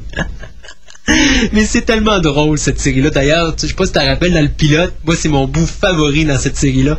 Dans le pilote où est-ce qu'elle va voir le psychiatre et qu'elle passe son temps à dire au psychiatre euh, tout ce qui y arrive et qu'à un moment donné, elle dit Puis dans ta famille, comment ça va? Est-ce que tu dis à ton monde, dans ta famille, que tu les aimes? Tu sais, Est-ce que. euh, tu sais, Did you told them that I love you? Et tu vois le singe qui se tourne puis qui la regarde et dit I love you. Fait que ça, c'est Wonder Falls. Euh, donc, c'était la petite, ma- petite musique euh, que vous avez entendue en début d'émission. Après ça, bien, j'ai mis, euh, bien sûr, la thème, la musique thème de Firefly, qu'on peut... Ouais, voilà. Avec un film qui s'en vient au mois de septembre, Serenity. Donc ça, c'est à... J'ai hâte. J'ai hâte, j'ai hâte, j'ai hâte, j'ai hâte. J'ai hâte de voir si ça va mener à autre chose, surtout. Ben là, tu sais, euh, concernant Whedon, les dernières rumeurs veulent que c'est lui qui réaliserait Wonder Woman. Euh, le producteur y aurait fait l'offre et puis euh, Whedon n'a pas fermé la porte encore. Il est en train d'analyser Ben, la situation. J'espère qu'il ferme pas la porte. Premièrement, c'est- du super-héros. Oui. Je m'excuse, quand t'écoutes des trucs de Whedon, tu te rends compte que ce gars-là tripe sur les comic books. Mm. Il écrit pas Astonishing X-Men pour rien, là. Non, non, non, Fait que si tu lui donnes un projet de faire un, un film de super-héros au cinéma, il va y aller, puis ça va prendre deux secondes. là. Ouais. Et euh, en tout cas, j'étais bien content de voir ça parce que d'un côté, ça prouve que Whedon va commencer tranquillement à se créer, à se faire une demande. C'est-à-dire que les gens vont pouvoir Ah, Joss Whedon est un réalisateur important, allons le chercher. Parce qu'à date, je trouve qu'à part euh, Serenity qui est dont le tournage est fini, on le voit pas nulle part ailleurs. Il n'y a pas de projet dans l'air à part d'écrire du comic book. Et j'ai tellement peur qu'il arrive à Whedon ce qui arrive à Straczynski, c'est-à-dire qu'il disparaisse dans la nature et qu'on n'entend plus parler. Euh, J'espère juste que Whedon va rester sur le grand écran puis qu'on va l'entendre parler encore longtemps. Ça marche pas au grand écran, il va retourner à la TV, j'ai même pas peur. Ouais, mais pff, moi je pense que la TV, euh, regarde, je regarde juste sa façon d'agir présentement avec Angel, puis je ne crois pas qu'il va retourner à la télé. S'il retourne à la télé, c'est parce qu'il va avoir du gros bacon, contrairement à ce qu'il faisait avant. Tu sais, tu te rappelles tout ce qu'il a fait avec Fox. Il a dit à Fox, vous voulez avoir Angel? Pas de problème, quatre films ou rien. Hmm. Là, Fox, ils n'ont pas bougé encore. Hein. Quatre films, c'est cher. Là. Puis, comme euh, de cette semaine, il y avait une entrevue avec euh, James Masters qui disait euh, Écoutez, j'ai 42 ans. là. S'il n'y a pas quelque chose qui se passe dans Angel pour les trois ou quatre prochaines années, après ça, vous m'oubliez. Parce que là, je commence à être un petit peu trop vieux pour faire ce genre, ce genre de rôle-là. Ben, surtout pour passer pour un gars de 25 ans. Ouais, à peu près, là, tu sais. Déjà là, je savais même pas que ma c'est Marster en réalité. Marster, je savais même pas qu'il avait 42 ans, là, tu sais. c'est- J'ai resté bien bête quand je l'ai vu aussi. il n'y a pas de l'air vieux, mais pas du tout. Non. Donc, euh, mais j'ai vraiment hâte de voir Whedon. S'il pouvait faire Wonder Woman, ça serait le fun. Surtout si Wonder Woman fonctionnera au box-office, ça pourrait y amener d'autres choses. euh. J'espère qu'il subira pas le même sort que Morgan et, euh, et Wong ont, ont subi jusqu'à présent au cinéma. Ouais, mais Morgan et Wong, ils ont pas, euh, ils ont pas continué sur leur momentum. Je veux dire, ils ont, ils ont, ils ont une carrière en dents de. Ouais. Ben, ils ont fait des bonnes choses, mais je sais pas pourquoi. C'est, c'est pas des auteurs, je dirais, euh, commerciaux. C'est des auteurs d'auteurs. Donc, c'est vraiment, tu sais, je regarde ce qu'ils font, c'est violent. C'est. On va aller voir le côté psychologique, on va aller voir le côté personnage avant d'aller voir le côté sensationnalisme. Willow est un très bel exemple. Euh, Willard, excusez, Willard. Willard. Hey, je me suis trompé. Euh, je parlais de Willard. Je me demandais où étaient Ouais. les pecs Non, et non, c'est ça. Là, non, c'est ça. Donc, je parle de Willard. Euh, c'est à peu près ça. Willard, il n'y a rien d'exceptionnel dans le film, mais c'est vraiment prestation cinématographique d'un acteur qui fait la différence dans le film. Euh, et c'est la même affaire avec Final Destination. Final Destination, on a joué la carte vraiment du suspense, mais on n'a pas joué la carte de l'horreur avec plein de sang, plein de ci, plein de ça. J'ai hâte de voir, ils font le troisième. C'est supposé se passer dans les montagnes russes. J'ai hâte de voir euh, comment que ça va euh, comment que ça va tourner cette histoire-là. Mais euh, ça va aller montagne en ben, en tout cas, regarde. S'ils peuvent me sortir un beau film comme ils ont fait avec le premier Final Destination, moi je saute de joie partout, partout, partout. Ceci dit, euh, ben au même Euh, son- oui, excuse-moi, il y avait un lien entre le premier thème et le deuxième thème. Lequel? euh, c'était la musique. Pour dire aux gens qu'est-ce qu'on avait écouté, il y en a d'autres. deux autres. Non, Ah, mais c'est pas a ça. Il y a l'actrice qui faisait Kelly dans Ben oui, c'est vrai qui Wonder jouait dans Falls. Wonder Falls. C'est elle qui fait la Ah oui, femme, oui, la de- femme du- du barman. Du barman, effectivement, qu'on va revoir J'ai dans... même pas vu ces épisodes-là. Non. qu'on revoit dans trois épisodes. Et excusez-moi l'expression, je suis désolé, c'est une vraie bitch. Mais une vraie de vraie, là. Autant elle est adorable dans Firefly, C'est autant ça, que c'est le goût ça qui est de bon. puncher le miso dans, dans, dans Wonder Falls. Mais c'est vraiment bien fait, Ouais. là, ouais. Euh, aussi dans les automnes qu'on a fait jouer, qui était la troisième, c'était bien sûr The Greatest American Hero, la série télé. euh, Il y a eu trois saisons, série qui a été cancellée parce que poursuivie par euh, c'était DC Comics. DC Comics à cause qu'on disait que c'était une satire de Superman. Superman. Ben oui. Ben oui. Alors, euh, Believe It or Not était le titre de la chanson. Et finalement bien euh, parce qu'on avait besoin Who's de Johnny? temps ouais parce qu'on avait besoin de temps pour se remettre sur nos pattes euh, Who's Johnny? Tiré du film Johnny ben, Short Circuit ou euh, en français c'était Cœur Circuit. Donc euh, J'essaie juste de me rappeler c'est quoi le nom du groupe qui chante ça, puis ça me revient pas pantoute, pantoute. ça donne bien. Euh, c'est pas Garbage? Non, non, non, Garbage, c'est 10 tout cas, je vais chercher probablement Mais jusqu'à la j'aurais- fin de l'émission. là. Ouais, mais au pire, j'allais à la maison. euh, C'était pas prévu que ça joue ça aujourd'hui, mais on avait vraiment le temps- besoin de temps pour se remettre sur nos, sur nos pattes avec tous les problèmes qu'on a vécu aujourd'hui. Euh, ceci dit, euh, mon ami Pierre, allons-y donc avec le thème de la deuxième partie des nouvelles.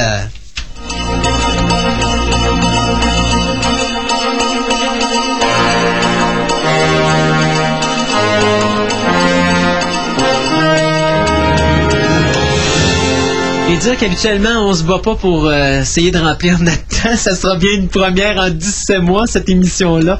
Où est-ce qu'on a de la misère à Je remplir me sens dans Slapshot. heures. Patine, patine, Ouais. de, patin. Et moi, je me sens comme les frères Hanson, si les frères Hanson seraient rentrés dedans, là, tu sais. Bateau du foil.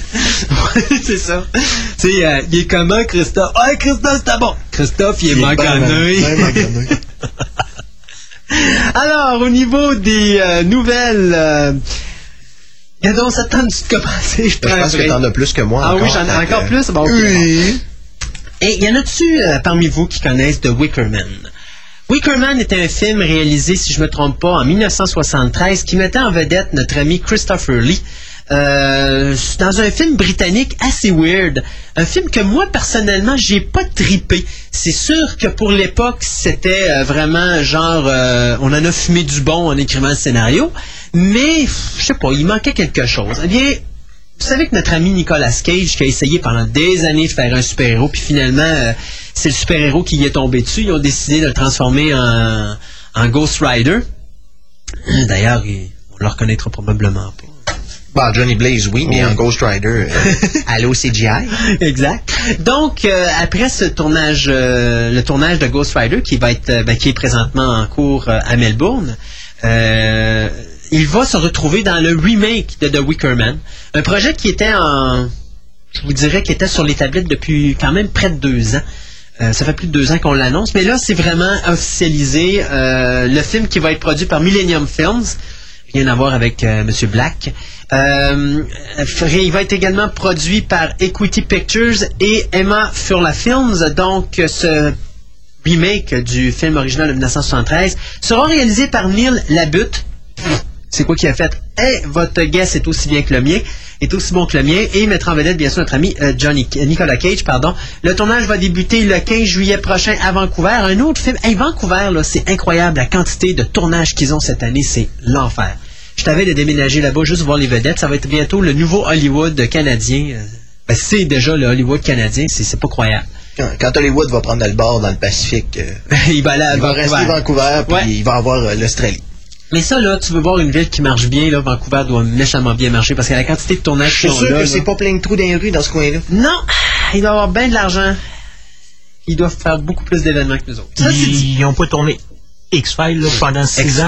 X-Files, Millennium, euh, mon Dieu, The Others a été tourné là, mais vous avez plein de films aussi là, qui sont régulièrement. euh, D'ailleurs, les Final Destination, les deux ont été tournés là. Smallville, c'est pas en Colombie-Britannique ou c'est en Alberta? Hum, là, tu me poses une grosse question. Je En Alberta, pas. je pense, mais je suis pas sûr. Je pourrais pas te répondre à ta question, je le sais pas.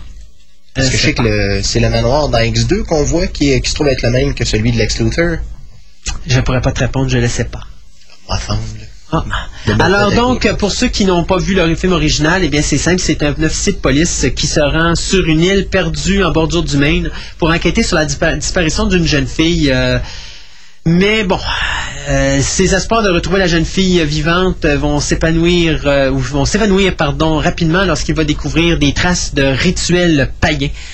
Donc, euh, assez weird comme film. Je sais pas si l'original va être comme, euh, plutôt le remake va être comme l'original, mais euh, en tout cas, c'est pas un film c'est pas un film euh, commercial habituel. Ça va bien aller avec euh, le style de Nicolas Cage. bon, tant qu'ils font pas un remake de Mémé Cannibal, moi, tout va bien. Alors, parlant maintenant de remake ou de suite, eh bien, de mon côté, ce sera donc une suite. On nous prévoit, en tout cas, on espère nous prévoir un onzième film de Star Trek.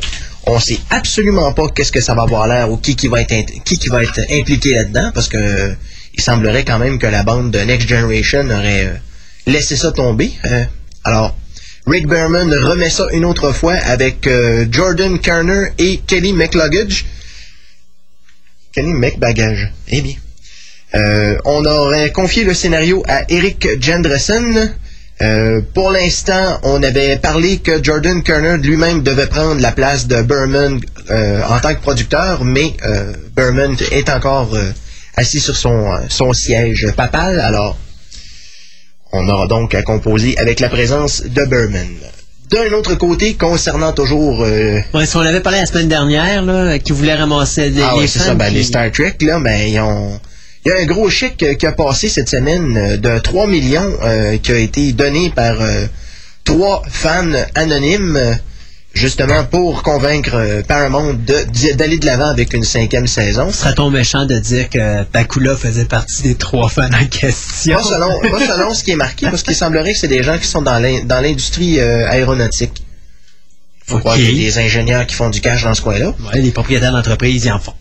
en disant euh, que Enterprise était le genre de télévision qui- qu'ils aimeraient voir à la télévision, qu'ils aimeraient voir plus souvent à la télévision. Euh, ils disent que les gens euh, chez Paramount, euh, pour, pour eux, c'est c'est juste un- un- une émission de TV et que ça n'a pas vraiment d'importance, alors que pour les gens qui l'écoutent, euh, ça- ça- il y en est tout autrement. Alors, euh, c'est sûr que quand on se fie aux films comme Trekkie, euh, on se rend compte qu'il y a bien des gens qui n'ont pas de vie au-delà de, de l'épisode de la semaine. là. Enfin, euh, toujours est-il que les gens espèrent quand même que ça va faire bouger les choses parce qu'il y a, y a quand même un mouvement qui se fait pour essayer de ramasser les 36 millions nécessaires pour subventionner euh, la saison complète. 36 millions pour une saison complète, ça a l'air pas mal, euh, pas mal juste. Si on parle de 1,5 million par épisode. Euh, on parle aussi, euh, bon, les fans espèrent que Sci-Fi Channel va peut-être faire une offre à la dernière seconde pour sauver le show Enterprise, mais disons que les gens dans l'industrie y croient pas réellement. De toute façon, c'est quand même assez dispendieux. Je suis déjà surpris qu'ils continuent à lancer les nouvelles pour le film, le 11e film de la série, parce que honnêtement, là, Ouais, ben, disons que j'ai hâte de voir s'il va y avoir des suites à ça parce que il va falloir qu'ils qu'ils partent avec quelque chose de complètement nouveau. Partir avec quelque chose de nouveau au cinéma, c'est baveux pas mal. Ouais. Je suis pas sûr que ça va marcher. non. Non, mais regarde, déjà, un film de Star Trek a de la difficulté à fonctionner, et pourtant, c'est des personnages qu'on connaît. Ramenez-nous James Kirk. C'est facile à faire. Il est mort, on peut pas. Ben. Oh, il y a oui. toujours un double de lui dans le Nexus Eh que oui. des fans me Eh diraient. oui. Eh oui. Quand tu fais quelque chose de simple, va pas, va pas par quatre chemins. Regarde, le Nexus, il est là. On va faire un prequel, puis on va mettre en vedette euh, William Shatner. Ou, encore plus simple, t'as le Guardian of Forever, quelqu'un qui va dans le Guardian, qui va chercher James Kirk au moment aussi qui vient pour mourir. Ah, mon Dieu Seigneur, James Kirk est toujours en vie. Ouais, mais là, il faudrait ramener Patrick Stewart. Ben oui, pourquoi pas? Il voudra pas. Yeah, right. C'est pas parce qu'il va aller faire la voix du euh, la voix du prince dans le, dans le Bambi 2 l'année prochaine. Quoi ça, Bambi 2? Tu savais pas qu'il se prépare un Bambi 2? Regarde, nous, me Un nouveau film. Il y a même un nouveau film de Stitch qui s'en vient. Ben oui, ça, je le savais parce qu'ils ont comme... C'est sûr que ce qui est Un encore... glitch in the Stitch? Ouais, ouais, ce qui est encore plus drôle avec, euh, avec euh, Stitch, c'est que on a officiellement une deuxième saison actuellement, hein, qui est commencée depuis le Mhm. mois de septembre. Et il y a à peine trois épisodes qui sont passés en ondes parce que à l'allure qu'ils produisent les nouveaux dessins animés, ils en font à peu près un par mois, tu sais. C'est... Ouah, ouais, bon. C'est à peu près ça. Fait que c'est ça. Euh, moi, de mon côté, je vais vous parler d'Elisabeth Bathory. Bon, vous allez probablement vous poser la question, qui est Elisabeth Bathory? Elisabeth Bathory, dans l'histoire, est officiellement, ou officieusement, la première femme vampire de notre histoire.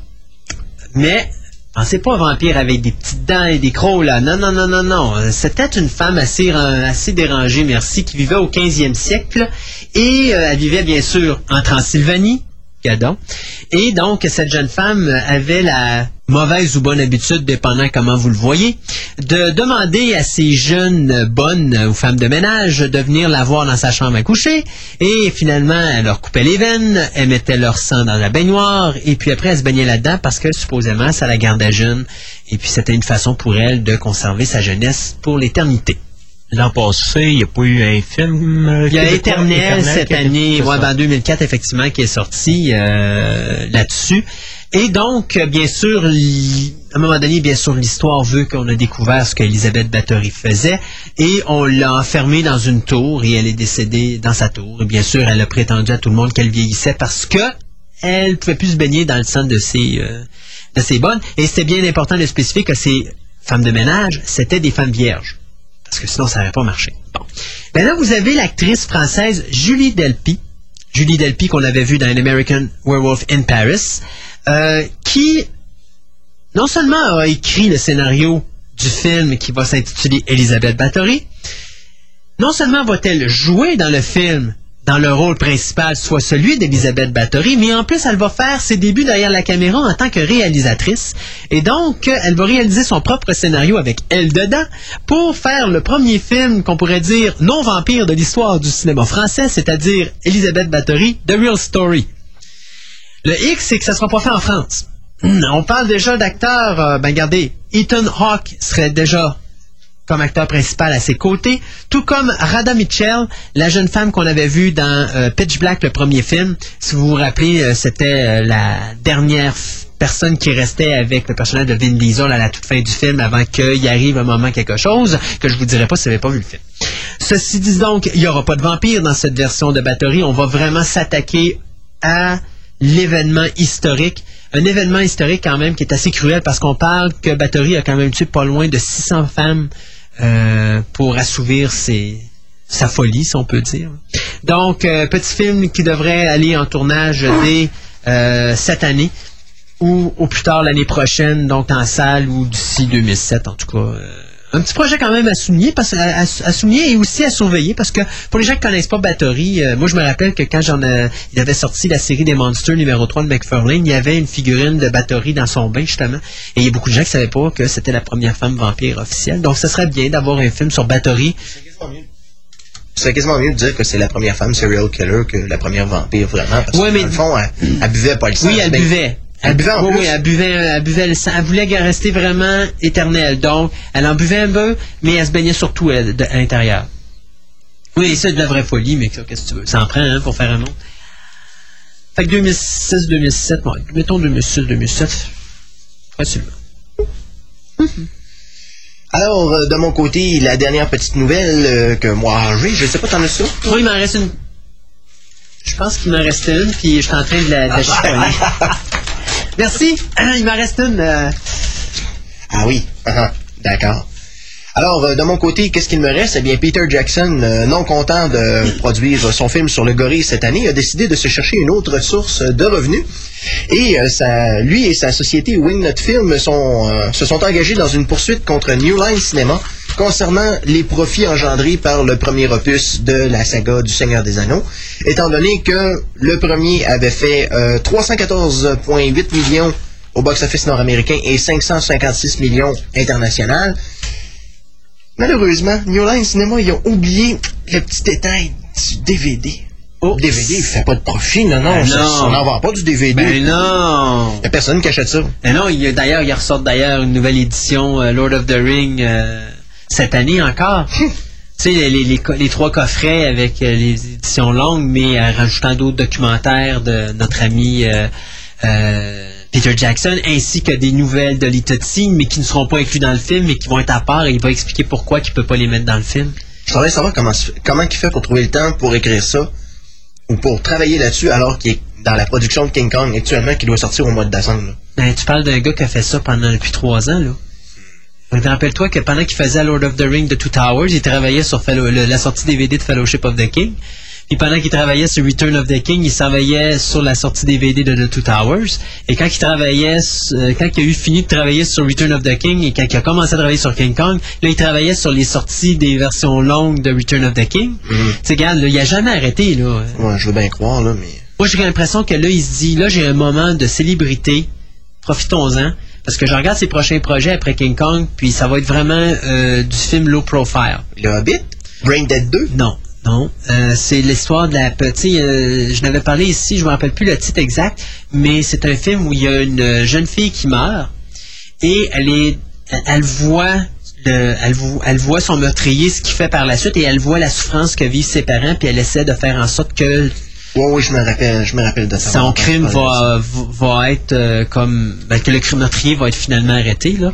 C'est un remake d'un vieux film, mais regarde, on s'entend-tu que ça sera pas à l'échelle de Lord of the Ring ou ça sera pas à l'échelle de King Kong donc Non, non, euh, ça va être beaucoup plus. donc je pense qu'il bénéficie c'est ça là il profite de sa de sa popularité puis après ça je pense que là il... Brain Dead 2, ce serait très bon aussi. ouais mais je pense qu'il a sauté cette étape là je pense qu'il va pas redescendre à ce genre de film là Faut toujours savoir revenir à nos sources une fois de temps en temps. Il l'a fait dans The Two Towers, la séquence où est-ce que t'as l'espèce de d'ogre qui a faim puis qui veut manger les hobbits puis que finalement l'ogre se fait dessus puis que là les, euh, toutes les ogres se jettent sur lui puis que tu vois les tripes envoler dans les airs et tout le patatlan. Je trouve qu'il était encore dedans. Ça manque de tondeuse. Ou encore les fameuses séquences où est-ce qu'ils jettent des têtes avec des catapultes. ça, c'était joli, ça. Ouais, ouais, c'était le fun. ouais, c'était cute. L'art de démoraliser les troupes ennemies. On va vous renvoyer vos euh, les prisonniers. Ouais, c'est ça, gardez vos vidanges. Euh, alors, euh, pour ce qui est de la poursuite euh, dont on parlait euh, précédemment, eh bien, pour l'instant, on ne parle pas d'un montant, euh, à- ben, en tout cas, qui, euh, qui va avec la poursuite, mais euh, on est sûr que Jackson va sûrement essayer d'aller chercher les gros bidous. ben écoute, c'est Ça coûte, normal. ça Hein? coûte cher d'entretenir un gorille, ça a l'air. Ouais, mais gars, c'est à lui cet argent-là. Non, c'est Il a sûr, droit. c'est sûr. Ben là, je sais pas comment que son contrat, lui, était négocié sur euh, les montants qui étaient S'il peut étaient poursuivre, rentrés. là, euh, inquiète-toi pas, c'est parce qu'il y avait, y, de quoi dans son contrat qui spécifiait ça. En tout cas, il a compris une affaire, Jackson. Il a pas fait affaire avec Marvel. Non, ça c'est sûr. Hey, euh, face à part, euh, la dernière fois tu nous avais dit que Q n'était pas supposé revenir dans le prochain James Bond.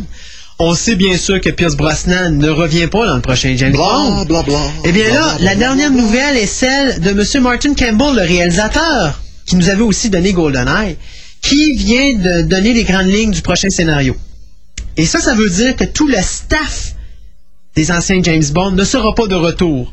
Ou du moins ne sera fort probablement pas de retour dans le prochain James Bond, puisqu'on va vraiment suivre l'idée originale de Casino Royale, qui se veut être la première nouvelle du personnage de James Bond, qui souligne également les débuts de James Bond comme un, double zéro. Ah, fait que finalement, les 40 dernières années de James Bond n'ont jamais existé. James Bond n'a jamais été marié. Euh, À vrai dire, on va faire un film qui va se passer avant ça et qui va nous présenter James Bond alors qu'il vient d'arriver comme agent 00. Donc, il vient d'avoir sa licence 007. Est-ce que je peux dire tout de suite, navet? Ben, ça dépend. Moi, je donne la chance à Martin Campbell. À date, il fait des bons films. Il s'organise pour faire un casino royal avec Woody Allen, prise 2. C'est clair, net Ouais, et précis. Mais quand même, regarde. Je, je laisse la chance au coureur. Regarde, c'est quand Martin Campbell, c'est quand James même le Bond gars- Begins. C'est quand même le gars qui nous a donné GoldenEye, qui était pas un mauvais James Bond. C'est quand même le gars qui nous a donné The Mask of Zorro, qui était pas un mauvais film de Zorro. Euh, D'ailleurs, qui a fait renaître le, le- Ouais, mais on peut-tu comparer euh, les choses, on peut-tu garder les choses telles qu'elles sont? Legend of Zorro, ça veut dire, le, le film Zorro, il était excellent parce que le scénario était excellent. Oui. GoldenEye, c'est bon, mais faut pas, faut pas Mais il n'y avait pas un bon scénario nécessairement. scénario n'était pas exceptionnel. Mais il a quand même fait un excellent film avec ça. On parle là, metteur en scène, là. OK? Donc, lui, ce qu'il va faire, bon, d'abord, il dit, la nouvelle est sortie en 53, il y a des choses qu'on va modifier dedans. D'abord, bon, il y avait des éléments de la guerre froide, mais là, on peut plus les garder, il n'y en a plus de guerre froide. Donc, on va modifier certaines affaires. Mais, ça va être un James Bond qui va être un petit peu plus tough, un petit peu plus réaliste, qui va revenir un petit peu aux vieilles, à la vieille époque de Sean Connery, où est-ce qu'on va faire plus espionnage, moins film d'action, moins explosions et euh, moins... Bon, ça, ça a entraîné la fameuse querelle qu'on voyait à un moment donné, qu'on avait parlé ici à la radio entre MGM et les brocolis. Puis les brocolis voulaient revenir à un style vraiment plus espionnage qu'un film d'action. Euh, puis, bien sûr, l'histoire et le fait que là, on va arriver avec un James Bond qui vient de commencer sa carrière, qui vient d'obtenir sa licence de 007. Et à la fin du film, euh, on va, ben, pendant tout le long du film, on va voir un James Bond forger son expérience, qui va faire qu'à la fin du film, on va avoir le James Bond qu'on a connu dans les films par la suite, c'est-à-dire avec une intensité, avec euh, son amour pour le jeu, son amour pour les femmes, son amour pour l'alcool.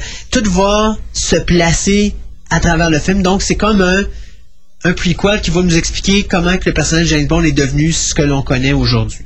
Ça peut être très bien fait, ça peut être très mal fait, ça dépend de trois facteurs. Un, le scénario. Deux, le comédien qui va prendre le rôle de James Bond. Trois, les producteurs. Au niveau de la mise en scène, au niveau du réalisateur, je sais déjà à quoi je peux m'attendre.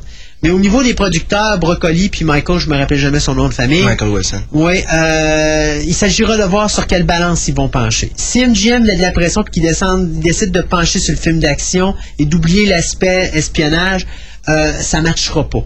Si on reste avec l'aspect espionnage, ça va bien suivre avec les premiers James Bond comme Dr. No les choses comme ça parce que c'est quand même quelque chose qui va tomber à peu près dans l'époque. Maintenant, est-ce qu'ils vont revenir? Bon, ils vont rester modernes, c'est sûr et certain, mais j'ai hâte de voir quand même comment ils vont nous amener ça. Et encore là, il reste un aspect qui est très important, le méchant. Comment ils vont nous amener le méchant dans Casino Royale et quel style de méchant qu'ils vont nous amener comment ils vont l'amener. Ça aussi, c'est important. Ça revient au scénario, mais ça revient aussi un petit peu à l'aspect James Bond. Si on a le droit à un bon méchant, et moi, je pense que ce qui serait intéressant dans Casino Royale, c'est qu'il nous ramène euh, cette vieille entité avec laquelle euh, James Bond était toujours en conflit, qui est, si je me trompe pas, Spectra. Spectre. Alors, euh, ça serait bien intéressant qu'ils ramènent.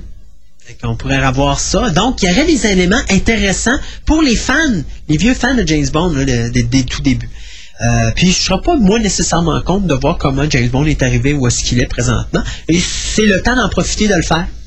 Parce que si on le fait pas là, on le fera jamais. C'est parce que là, l'affaire, c'est que ça va foutre le bordel complètement. Parce que si on dit que James Bond est intemporel, c'est bien beau. Mais si James Bond est intemporel, tu peux pas faire un, un film d'origine qui se passe à notre époque. C'est sûr. Ça, ça compte plus. C'est sûr ça Faudrait que ça se pas. passe, quoi, dans les années les années 50, 50. dans les années 60, dans les années 70.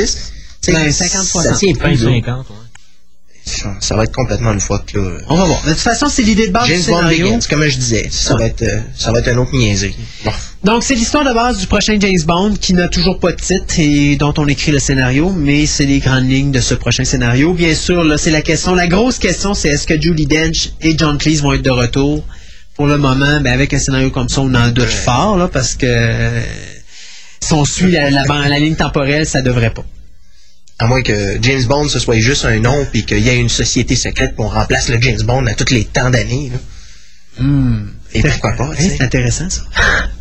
Ou bien, en réalité, c'est pas la, la, la licence, c'est pas 007, c'est James Bond 007. Mm-hmm. Le meilleur agent devient James Bond 007.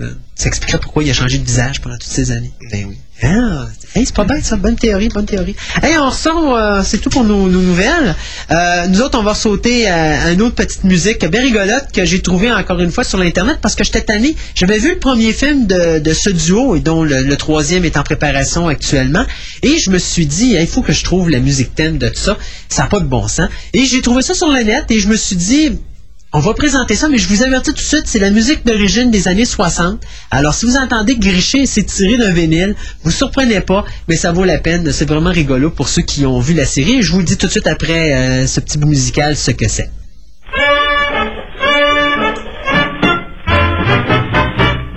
Care what the weatherman says when the weatherman says it's raining.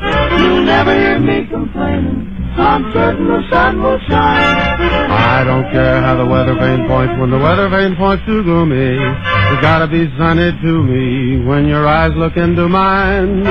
Jeepers creepers, where'd you get those creepers? Jeepers creepers, where'd you get those eyes?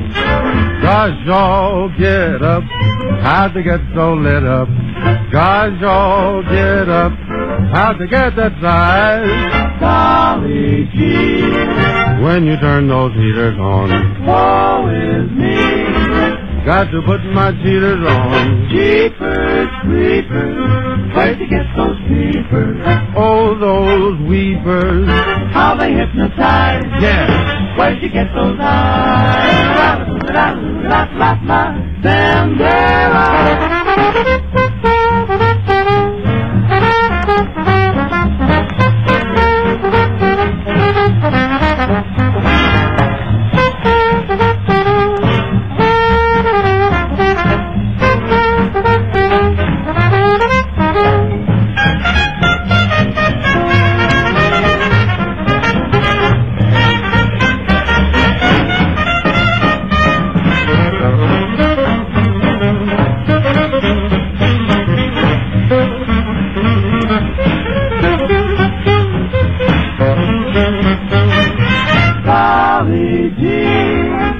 you turn those heaters on. Woe is me. Got to put my cheaters on. Creepers, creepers, where'd you get those creepers? Oh, those weepers. How they hypnotize. Knock me out. Where'd you get those eyes? Where'd you get get 'em? Won't you put me wise? Don't you die, man. Pay to advertise. Tell 'em drop it. Where did you get those eyes? Au salon de Barbie Goulet du 94-32 boulevard Henri Bourassa à Charlebourg, on coupe, on coupe, on coupe toujours. Un vrai salon de barbier traditionnel. Venez rencontrer Jean-Marc, Christine et Luc qui vous attendent avec une coupe de cheveux à seulement 12 dollars taxes incluses. Venez vous faire tailler la barbe avec précision comme à l'ancienne avec crème et lame bien aiguisée. Salon de Barbier Goulet ouvert sans rendez-vous du lundi au samedi. Salon de Barbier Goulet, 94-32 boulevard Henri Bourassa à Charlebourg.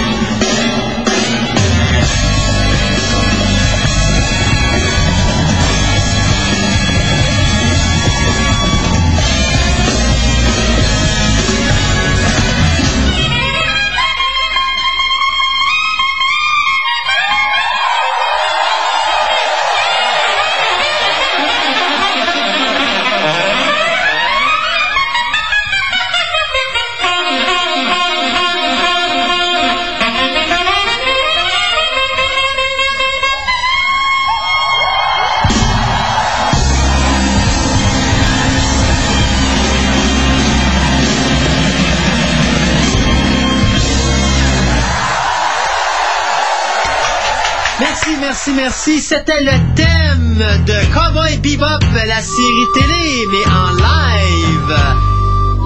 C'était live, j'ai pas. pas Ah, ouais, c'était live, live, man, live. Et avant ça, bien, vous avez bien sûr reconnu pour les fans de Jeepers Creepers la musique si subliminale lorsque notre ami le Creeper euh, fait des changements d'organes entre ses victimes et lui-même. Euh, il met toujours cette belle petite musique super cute. Alors, j'ai trouvé ça sur la net, j'étais bien content. Aujourd'hui, on vous a gâté en musique on a mis toutes sortes pour tout le monde. Mais euh, avouons que le Cowboy Bebop que j'ai regardé en dernier, comme dirait un de mes C'était amis, ah, sol. ça trash. euh. Ouais, c'était à voir. hey, euh, si des fois vous voulez venir euh, nous venir en aide pour compléter notre dernier 25 minutes d'émission, Histoire de délirer un groupe, ouais, finalement. exactement, 670-9001, 670-9001. On peut parler d'Albator, de ben Fred oui. De Capitaine de, de, de, de, Des de l'ingestible bug. Ah, ben là, faut pas exagérer. Des De- navires que vous avez vus. hein? Ben oui. Ou qu'est-ce que vous attendez cette année au cinéma, ou qu'est-ce que vous avez hâte de voir à la télé, ou des choses comme ça. Hey, N'importe quoi. C'est ligne ouverte, euh, mais il faut que ça touche science-fiction, horreur, fantastique. Christophe, Oui. j'ai une question pour toi. Vas-y. Euh, le coffret de Wando Falls, Oui. est-ce que tu l'as? Moi, je l'ai. Y a-tu la trame française dessus? Non. OK. Ça règle ta question? De la boîte, encore une fois. Ouais. Mais t'as le vidéoclip? Ah. de la petite musique que j'ai présentée tantôt en début d'émission. Ouais. tu sais, celle... euh, Ah, ouais, non, non, non, non, non, c'est. D'ailleurs, par exemple, on peut peut-être le mentionner tout de suite, ce que je te disais tantôt avant le début de l'émission. Non, pas celle-là. Ça, c'est Oui, mais Firefly. je l'aime, celle-là. Ah, OK, là-bas. Oui, tu disais? Tantôt, avant qu'on rentre en ondes, je te disais justement, parce que ça faisait plusieurs fois qu'on mentionnait que Fifth Element n'avait pas été fait en Oui. Il n'y avait pas la trame sonore en français dessus. C'est parce qu'on fait une édition à part en français, français uniquement. uniquement. C'est sûr euh, que le- les, les, euh, les bonus features que sur le deuxième disque sont anglais. uniquement en anglais. Ça, de toute façon, c'est rare que ça change. Il y a il y a le souvent en sont sous-titrés, Ouais, ou en tout cas maintenant plus souvent qu'autrement. Euh, mais c'était pas le cas avant. Donc, vous cherchez le boîtier, le cinquième élément. Cinquième élément, et vous avez la version française DTS et la version française 5.1. Bon, il était temps que ça arrive. D'ailleurs, parlant de DVD, qu'est-ce qui est sorti ben, la semaine dernière? Euh, Bambi, pour ceux que ça intéresse. Si. Mais je parle pas de celui qui est à côté, d'accord? Ça m'intéresse pas. Moi, là, les éponges, tanné. Euh, Lost in Space, euh, vol- saison 3, volume 1. Je peux-tu frapper quelqu'un? Non? Ah, OK. ah, j'ai- Wonder Man, Wonder Woman, Wonder Man. Norman! Ben, hein, c'est parce que, vois-tu, euh, je trouve que vu de face comme ça, euh, ok, ça, passe, ça, ça part. Wonder Woman de saison 2. T'es rendu que tu prends Wonder Woman pour un homme. Euh, tu prends Linda Carter pour un homme, Ouais, on, est dans le trouble, effectivement. Wonder Woman saison 2, euh, qui est sortie également. Exorcist, euh, la cochonnerie, qui est également sorti en DVD cette semaine. Ghost Dad avec Bill Cosby. Également euh, en DVD, euh, Baron Munchausen avec Rien dessus, qui est également sorti. Incident at the Loch Ness, euh, je sais pas si le monstre est dedans. Et à part ça, ben je pense que c'était pas mal tout pour cette semaine, pour la semaine passée. Cette semaine, avons-nous quelque chose d'intéressant? Bien oui, nous avons la saison 6 de Xena de Warrior Princess. Euh, nous avons, nous avons, nous avons pas grand chose après ça. Je regarde euh, ça, mon Dieu Seigneur, qu'il y a vraiment pas grand chose. Non. Non, euh, non, non, non, non, non, non, non. Mais tu sais, quand ça va bien. euh, Oh, Andromeda, mon Dieu, on va-tu en parler pendant qu'il en reste encore? Ça doit être genre saison 3, volume 6. Non, saison 4, collection 5, d'accord? Euh. Earthsea, ok, la- Earthsea, c'est ça, le, le- La série qui avait été faite par la mini-série, ouais, faite par, sur Sci-Fi Channel, qui mettait en vedette, si je me trompe pas, l'actrice de. C'est Chris. C'est comment qu'elle s'appelle la fille qui jouait dans Smallville, là? Ben, qui joue Kristen dans Smallville? Crook. Kristen Crook. T'as euh, Iceman aussi? Euh, Si je me oui, je pense qu'effectivement, qu'il joue là-dedans. Oui, oui, oui. Et on a bien sûr euh, The Ring Full Circle, qui est The Ring avec un documentaire Rings, euh, avec un preview du deuxième film Ring 2 qui va sortir très bientôt. Donc, tout ça, ça sort cette semaine. Oui, tu Euh? Earthsea, si euh, Sci-Fi Channel respecte la tradition qu'ils ont établie jusqu'à date, en temps normal, il devrait avoir la version française et la version anglaise. C'est fort probable. Parce que euh, Galactica, il y a la version française sur la DVD. Ok. Euh, puis la plupart des autres mini-séries que j'ai vues récemment en club vidéo sont toutes en français aussi. OK. Ça pourrait être quand même intéressant pour Ouais. une mini-série de 4 heures. Moi, effectivement. Euh, hey, sais-tu ce que j'ai vu à Ciné Vidéoclub du quartier? What? Je sais pas si je devrais le dire ou me garder encore une semaine pour aller le chercher avant que tout le monde se jette dessus puis qu'il soit plus trouvable. là. Euh, Flash Gordon Collector Edition en DVD. Pour moi, il... Collector Edition. Ouais, 15 minutes de plus? Ah, ok, mais c'est celui que la maison. Et tu sais en plus que je cherche ça partout depuis longtemps. Je sais, je, suis posé de savoir ça comment. Depuis juste- que chaque- C'est un navet, ce film-là. Flash Gordon! C'est mauvais comme Le c'est pas premier? possible. Voyons Tous nos, tous nos, nos gens des effets spéciaux, maquettes et tout ça ont commencé sur ce film-là. S'il vous plaît. Bon, en tout cas, Hey, tu peux pas dire que c'est exactement dire que c'est extraordinaire de voir euh, le grand le grand Ming traiter ses, ses subalternes de dildo, là. Non, mais quand même, c'est quand même pour les effets visuels. Moi, j'aime bien le monstre. À la fin, là, j'avoue que, Ah oui, tu sais, oui. le, le fabuleux, excusez-moi l'expression entre guillemets, fuck you flesh, là, euh, une fois de temps en temps, c'est drôle à voir. Shot me in the eyes. Ow. Mais disons qu'effectivement, j'ai vu qu'ils s'étaient s'étaient procuré la version DVD de ce film-là. Ils s'étaient fait tellement brasser. Moi, le premier, je les ai brassés, je sais pas combien de fois, parce que j'étais en colère parce qu'ils avaient vendu leur cassette VHS. Tu sais, je veux dire, c'est tellement rare à obtenir, fait que c'est pour ça que je viens de tirer là-dessus le plus vite possible. Et euh, j'ai vu euh, Ju Young aussi, euh, qu'ils ont en DVD. Probablement une des seules places qu'ils l'ont. Euh, Ça, c'est The Grudge. hein. c'est The Grudge, mais la version japonaise. Et puis plein de bons Godzilla que je me suis déjà pris, comme Gaigan euh, versus Godzilla ou Godzilla versus Ah, Edora. je J'ai mis me la main je me fasse un là-dessus. festival de Godzilla, bien sûr, en faisant, euh, en m'assurant d'éviter celui de 98 qui est Godzilla, mais seulement de nom. Oh non, c'est quand même intéressant. Moi, c'est un. Godzilla pareil. Je ne touche pas. Ah ben moi, je ramasse. Roland Emmerich, c'est barré dans mon livre. C'est le, c'est, un autre Paul Anderson dans mon. euh, Hey, en passant, j'ai vu EVP, puis c'est pas mauvais. J'ai préféré EVP que F, euh, FVG, ok? Euh, préféré Alien vs Predator que Freddy vs Jason Ah, de je beaucoup. trouve ça drôle, moi, Freddy vs. Oui, Jason. mais je te dirais, entre les deux, je trouve que, Freddy, euh, que Alien vs Predator est beaucoup plus respectueux de la logistique des deux univers que, euh, oui, que euh, et Freddy vs Jason. Ou est-ce que de toute façon, entre toi et moi, Jason n'a aucune chance contre Freddy? OK, il va se faire ramasser à tour de bras. Alors que dans Alien vs Predator, ben, les prédateurs n'ont pas de chance contre les aliens et ils mangent une, une méchante raclée.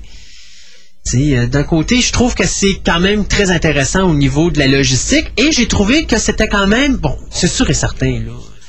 Soyons honnêtes, là, euh, on s'entend que euh, c'est pas, si on calcule, c'est un très mauvais alien, c'est un bon prédateur.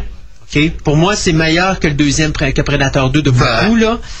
Mais, oui, oui, c'est ça. Ça ramasse Predator 2 à plate couture, mais c'est beaucoup moins bon que le premier Predator. Euh, mais ça n'arrive pas à la cheville des quatre, des quatre aliens. Ça, d'accord, je te le donne.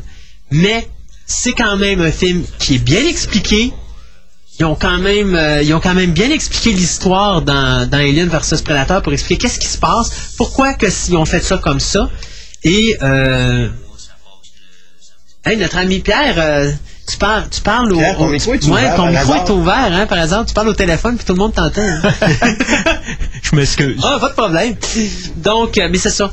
Euh, donc, euh, j'ai trouvé intéressant, moi. Puis, euh, je vais te dire que j'ai été surpris. Je m'attendais à un vrai navet. J'ai été admirablement surpris. C'est sûr que c'est pas un chef-d'œuvre, c'est loin de ça, mais c'est quand même surprenant. Puis c'est quand même pas si pire. Regarde, je vais finir par me le taper quand, quand j'aurai probablement rien d'autre à écouter. À écouter. Mais j'ai un gros, gros, gros problème avec Paul Anderson. Moi, dans ma tête, c'est un gros, gros X, là. Oh, euh, oui, il y a quelqu'un avec Christophe? Oui. Euh, Quelqu'un veut savoir si euh, la femme euh, bionique, ça va sortir en coffret DVD bientôt. C'était annoncé. Universal était supposé sortir La femme bionique et l'homme de 6 millions. Mais, Euh, mais on n'a pas de date de confirmer encore. fait que ça, c'est comme, on est en attente, comme d'habitude. C'est comme Space Above and Beyond qu'on nous avait promis cette année, n'est-ce pas? Tu t'en rappelles? Hein? l'année est encore jeune. Non, non, mais tu t'en... Non, non, non, non, non, non, non. Fox vient d'annoncer que ça ne sortira pas avant la fin 2006 parce qu'ils n'ont même pas commencé à travailler sur le Moses de DVD, puis ils n'ont pas vraiment le goût, ils ont d'autres priorités. Ah. OK? Il y a eu un beau euh, communiqué de presse en annonçant que ça serait quelque part en 2006, peut-être fin 2006, euh, Space Above, mais on n'est pas trop pressé. Rappelle-toi ce que je t'ai dit, Fox, il y a quelque chose avec euh, Wang et Morgan parce qu'ils font tout pour retarder cette série-là comme ça, pas de bon sens, puis c'est une série que les fans attendent avec impatience. J'ai bien hâte de voir le prix d'ailleurs qu'ils vont sortir ça sur le marché. J'ai bien hâte. Bon, de toute façon, ça va probablement être une soixantaine de pièces. Si c'est une série de Fox, en temps normal, les séries de Fox, c'est soixantaine, une soixantaine de. Normalement, quand tu peux pas faire chier le peuple. Ouais, c'est sûr, c'est sûr, mais euh, j'ai pas vu, euh, j'ai pas vu beaucoup d'instances où c'est que c'était pas. Non, c'est vrai, euh, je peux pas dire ça. X-Files, X-Files, très cher. Très cher. quasiment 100 150 120 piastres, c'est tu connais? ouais, 150, 160, puis t'as des places, c'est 189 piastres. Ouais, ben là, on nommera pas ces endroits-là aussi. Ouais, genre, Ça, on nommera pas Music World, c'est ça, puis HMV non plus, ouais, c'est beau, ok. Ok, d'accord. Allez, Non, mais c'est vrai, c'est carrément ça. C'est c'est- c'est 189 piastres, 179 piastres, c'est ridicule. Mm. Mais, moi, ça me surprendrait pas. Je le dis, je m'attends à ce qu'ils fassent un coup de cochon avec cette série-là. Il y a trop de monde qui la veulent, il y a demande, puis ils font, ils écartent le peuple avec ça. Ouais. Je sais, j'attends encore de Flash, moi. Ouais, J'ai entendu vrai. dire à travers les branches qu'il était supposé avoir euh, probablement une espèce de vague de films de super-héros de Warner qui sortirait genre euh, au début de l'été. Ouais, il y avait pas Batman ouais, là-dedans? Il y avait Batman là-dedans, il y avait The Flash, il y avait la troisième saison de Wonder Woman. Personnellement, j'ai tous les droits croisés, et même ceux inimaginables. Alors, euh, Tu veux dire tes orteils? c'est cela. OK. Disons que j'espère sérieusement. Parce que The Flash, moi, c'est une des séries que j'espère avoir depuis très, très, très longtemps. Ouais, mais surtout que c'est juste une saison, c'est quoi, 22? C'est 22 épisodes. C'est euh, t'as peu. 22 épisodes incluant le pilote ou excluant le pilote. En tout cas, c'est 22 épisodes. C'est pas important. Deux épisodes avec euh, Mark Hamill en- Oui. dans un des rôles les plus les plus désopilants. Ben d'ailleurs, c'est quasiment le précurseur du rôle qu'il y a eu euh, en, en voix dans Batman. Parce que c'est lui qui faisait la voix du Joker en Ouais, Batman. effectivement. Le Trickster, c'était absolument délirant. Là. Je l'attends. Fait que ça s'en vient, ça, mais euh, de toute façon, je veux dire qu'au niveau des sorties DVD, il faut prendre notre mal en patience. Il y a des bonnes surprises, comme moi, euh, tu vois, Hank Corbet avait annoncé qu'il sortirait de Manitou cette année. Mhm. J'ai eu l'horaire jusqu'au mois d'octobre, et puis j'ai pas vu de Manitou encore dedans. Mais euh, c'est ça, ça, je me demandais tantôt, c'est quoi qu'on a vu euh, dans, dans ce qui s'en venait? On a vu Insurrection qui s'en venait. Euh, Ah oui, les- ok, oui, c'est vrai, ben oui. J'ai, tassé, mais voilà, donc on a Star Trek Insurrection euh, qui s'en vient effectivement. J'avais vu au mois de juin, si je me rappelle bien, ou au mois de juillet. Attends une seconde, on va regarder ça tout de suite. Je vais arrêter de bouger. Le 7 juin, donc euh, Star Trek Insurrection, le Collector Edition, deux disques, euh, avec 7 deleted scenes. Au moins là, il y a quelque chose d'intéressant à nous amener sur la table plus que le, le- le film habituel sans, sans rien d'autre dessus. Euh, Puis bien sûr, les euh, éternels documentaires du disque 2, euh, comme à toutes les... On va juste voir s'ils vont être un peu plus appropriés cette fois-ci. Là, euh, Ben, c'est je pense parce que c'est-. Moi, c'était Star Trek euh, 4. Les documentaires, c'est baleines, des affaires de même. Je Ouais. m'excuse, ce qu'on veut, c'est des documentaires sur le film, pas ces baleines. Surtout en plus que c'était des, euh, c'était des baleines électroniques qu'il y avait là-dedans. C'était, euh, je pense qu'il y avait une seule scène aussi que c'était des vraies baleines, puis c'était à la fin quand on les voit sortir de l'eau. Ouais. Je veux dire, tout le reste, c'était des baleines électroniques. Fait pas pas faire un documentaire sur des baleines, euh, sur les cétacés. Là, je veux dire, ça, ça a absolument rien à voir là-dedans. Non, effectivement. Puis il y avait aussi euh, l'autre nouvelle qui est intéressante pour les fans, c'est qu'on va sortir, euh, j'essaie de voir Ah oui, euh, oui, oui, la série euh, euh, 94-95 des Fantastic Four. en dessin animé bien sûr. Ça c'est le 5 euh, juillet que ça va sortir. Ça va être euh, distribué par euh, Buena Vista. D'ailleurs, ça me fait rire Walt Disney qui avait les droits de ça. Ouais, mais Buena Vista, c'était eux autres qui avaient les droits aussi pour euh, la série de Spider-Man qui est sortie l'année passée, la série des années 60. OK. C'est Buena, Buena Vista qui distribuait. Euh, Sauf que là, je sais pas, est-ce qu'ils mentionnent uniquement 94-95, donc ce serait les, euh, les 26 épisodes. C'est la, la série complète. The Complete 94-95 Animated Fantastic Four. Donc c'est la série de 94-95. Y en a-tu eu d'autres? C'est parce qu'il y a eu deux saisons. C'est pour ça que 94-95, ça représente peut-être juste une C'est saison. la saison, c'est ça. Ça va être la première. Ah. C'est la saison 49 piastres 94 pour euh, 13-14 épisodes, je trouve que c'est cher. Il n'y a pas plus d'épisodes que Non, ça. non, non, c'était 13 ou 14 épisodes par saison. là. La, la deuxième saison, on avait 13. Ouch. Mais c'était de la bonne qualité ou ça ressemblait Première saison, absolument abominable. Deuxième saison, bonne. OK. Euh, Iron Man, même chose. D'ailleurs, la première saison était pas bonne. La deuxième était très, très bonne. Bon, en tout cas, relativement bonne. C'est sûr, euh, toute chose euh, étant relative. Ouais, c'est ça, hein. Tu sais, c'est genre, il y a du monde qui aime pas. euh, OK, c'est correct. Quoi, quoi, quoi, Quoi, quoi? quoi, what, what? Non, rien du tout, rien du tout, rien du tout. Euh, mais là, c'est ça, je vais voir justement sur Internet pour... euh, J'en ai rien à foutre des bateaux. Euh, je vais aller voir sur Internet justement pour voir qu'est-ce qu'ils nous disent sur les Fantastic Four, exactement ce que c'est. Fant- Fantastic Four is a great show. Non, non, non, non, non, non, non, non. Bon, bon, ok, on dit Ça. C'est ça. Non, c'est the series la- lasted for two seasons. C'est ça. Donc, c'est Donc, c'est vraiment seulement la première. c'est première saison, donc 13 épisodes. C'est 13 épisodes. Donc, the first season was good for forgettable. Tu vois, ils disent exactement ce que je disais. Ben oui, ben oui, mais. Je le sais. Ben oui, c'est ça, tu le sais. Mais euh, 34 US. Ah, bah c'est quand même moins pire parce qu'on a vu tantôt 49 euh, le prix de détail suggéré. Ben, c'est le prix de détail suggéré, mais Je tu trouve vois. que pour 13 dessins animés d'une demi-heure, c'est disons, disons que quand on va l'acheter ici, si mal- malheureusement il n'y a personne qui l'achète en magasin, genre Future Shop ou quelque chose de genre en quantité euh, maximale, on va payer, d'après moi, euh, 48, 54. Très si, cher. si tu fais la comparaison, par exemple, avec Firefly, qui avait 13 épisodes, qu'on a payé quoi, 40? Non, je l'ai payé 25. Ouais, quand ils ont fait le... Ouais, quand ils ont fait les ventes spéciales, là. Oh oui. Ah ouais, écoute, je peux pas passer à côté de ça. Hey, je viens de réaliser quelque chose. Euh, la semaine prochaine, ah non, c'est c'est dans deux semaines qu'il sort The Incredibles. Jack Jack? Ouais, Jack Jack avec son premier film qui va nous montrer ses super pouvoirs pour la première fois.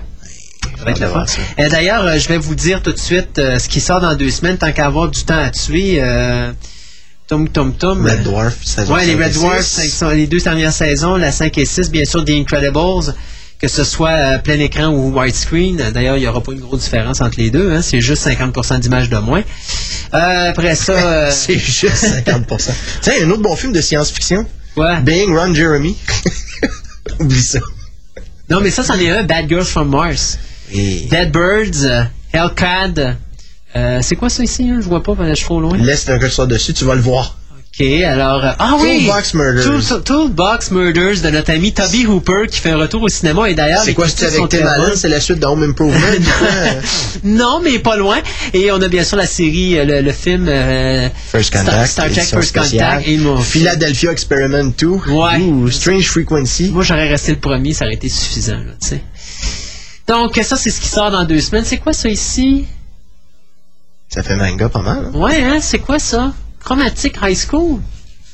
Ah, ça, je connais pas du tout, du tout. Moi non plus. Si notre ami Nicolas était là, euh, il pourrait nous dire ça. Euh, ben moi, écoutez, Christophe? oui, J'ai une autre question que Hugues, euh, qui était au téléphone tantôt, avec qui on a pu entendre euh, Ben, certains propos, oui, bien sûr. il voulait savoir si Au Pays des Géants, c'était une série qui va sortir aussi en DVD. C'est pas en DVD actuellement au Pays des Géants. Non, c'est c'est 20th Century Fox qui a les droits de ça, hein. Bon, ben, Ben, c'est Erwin Allen. si Mon, ami. Hugues, euh, soyez très, très, mais très patient parce que 20th Century Fox sont pas très pressés de sortir leur vieux stock. Ils vont finir avec les Lost in Space, après ça, Ben voilà, peut-être aller regarde, là, c'est ça. Il y en a encore pour euh, l'année. Time. Tunnel n'est pas sorti encore. Euh, au euh, Voyage. Voyage the Bottom of the Sea Au pas sorti. Au euh, temps, merci. Time Tunnel n'est pas sorti. euh, Land of the Giant n'est pas sorti. Et la sixième puis la septième saison de DS9 sont sorties, il me semble, ça ferait un bon companion pour voir euh, Vic Fontaine dans autre chose que dans DS9. C'est parce que c'est Paramount et l'autre c'est 20th Century Fox, Ah. donc ça s'entend pas entre eux autres. Là. Mais non, regardez, je sais pas, on va, je vous dirai ça l'année prochaine. Là, cette année, c'est Lost in Space.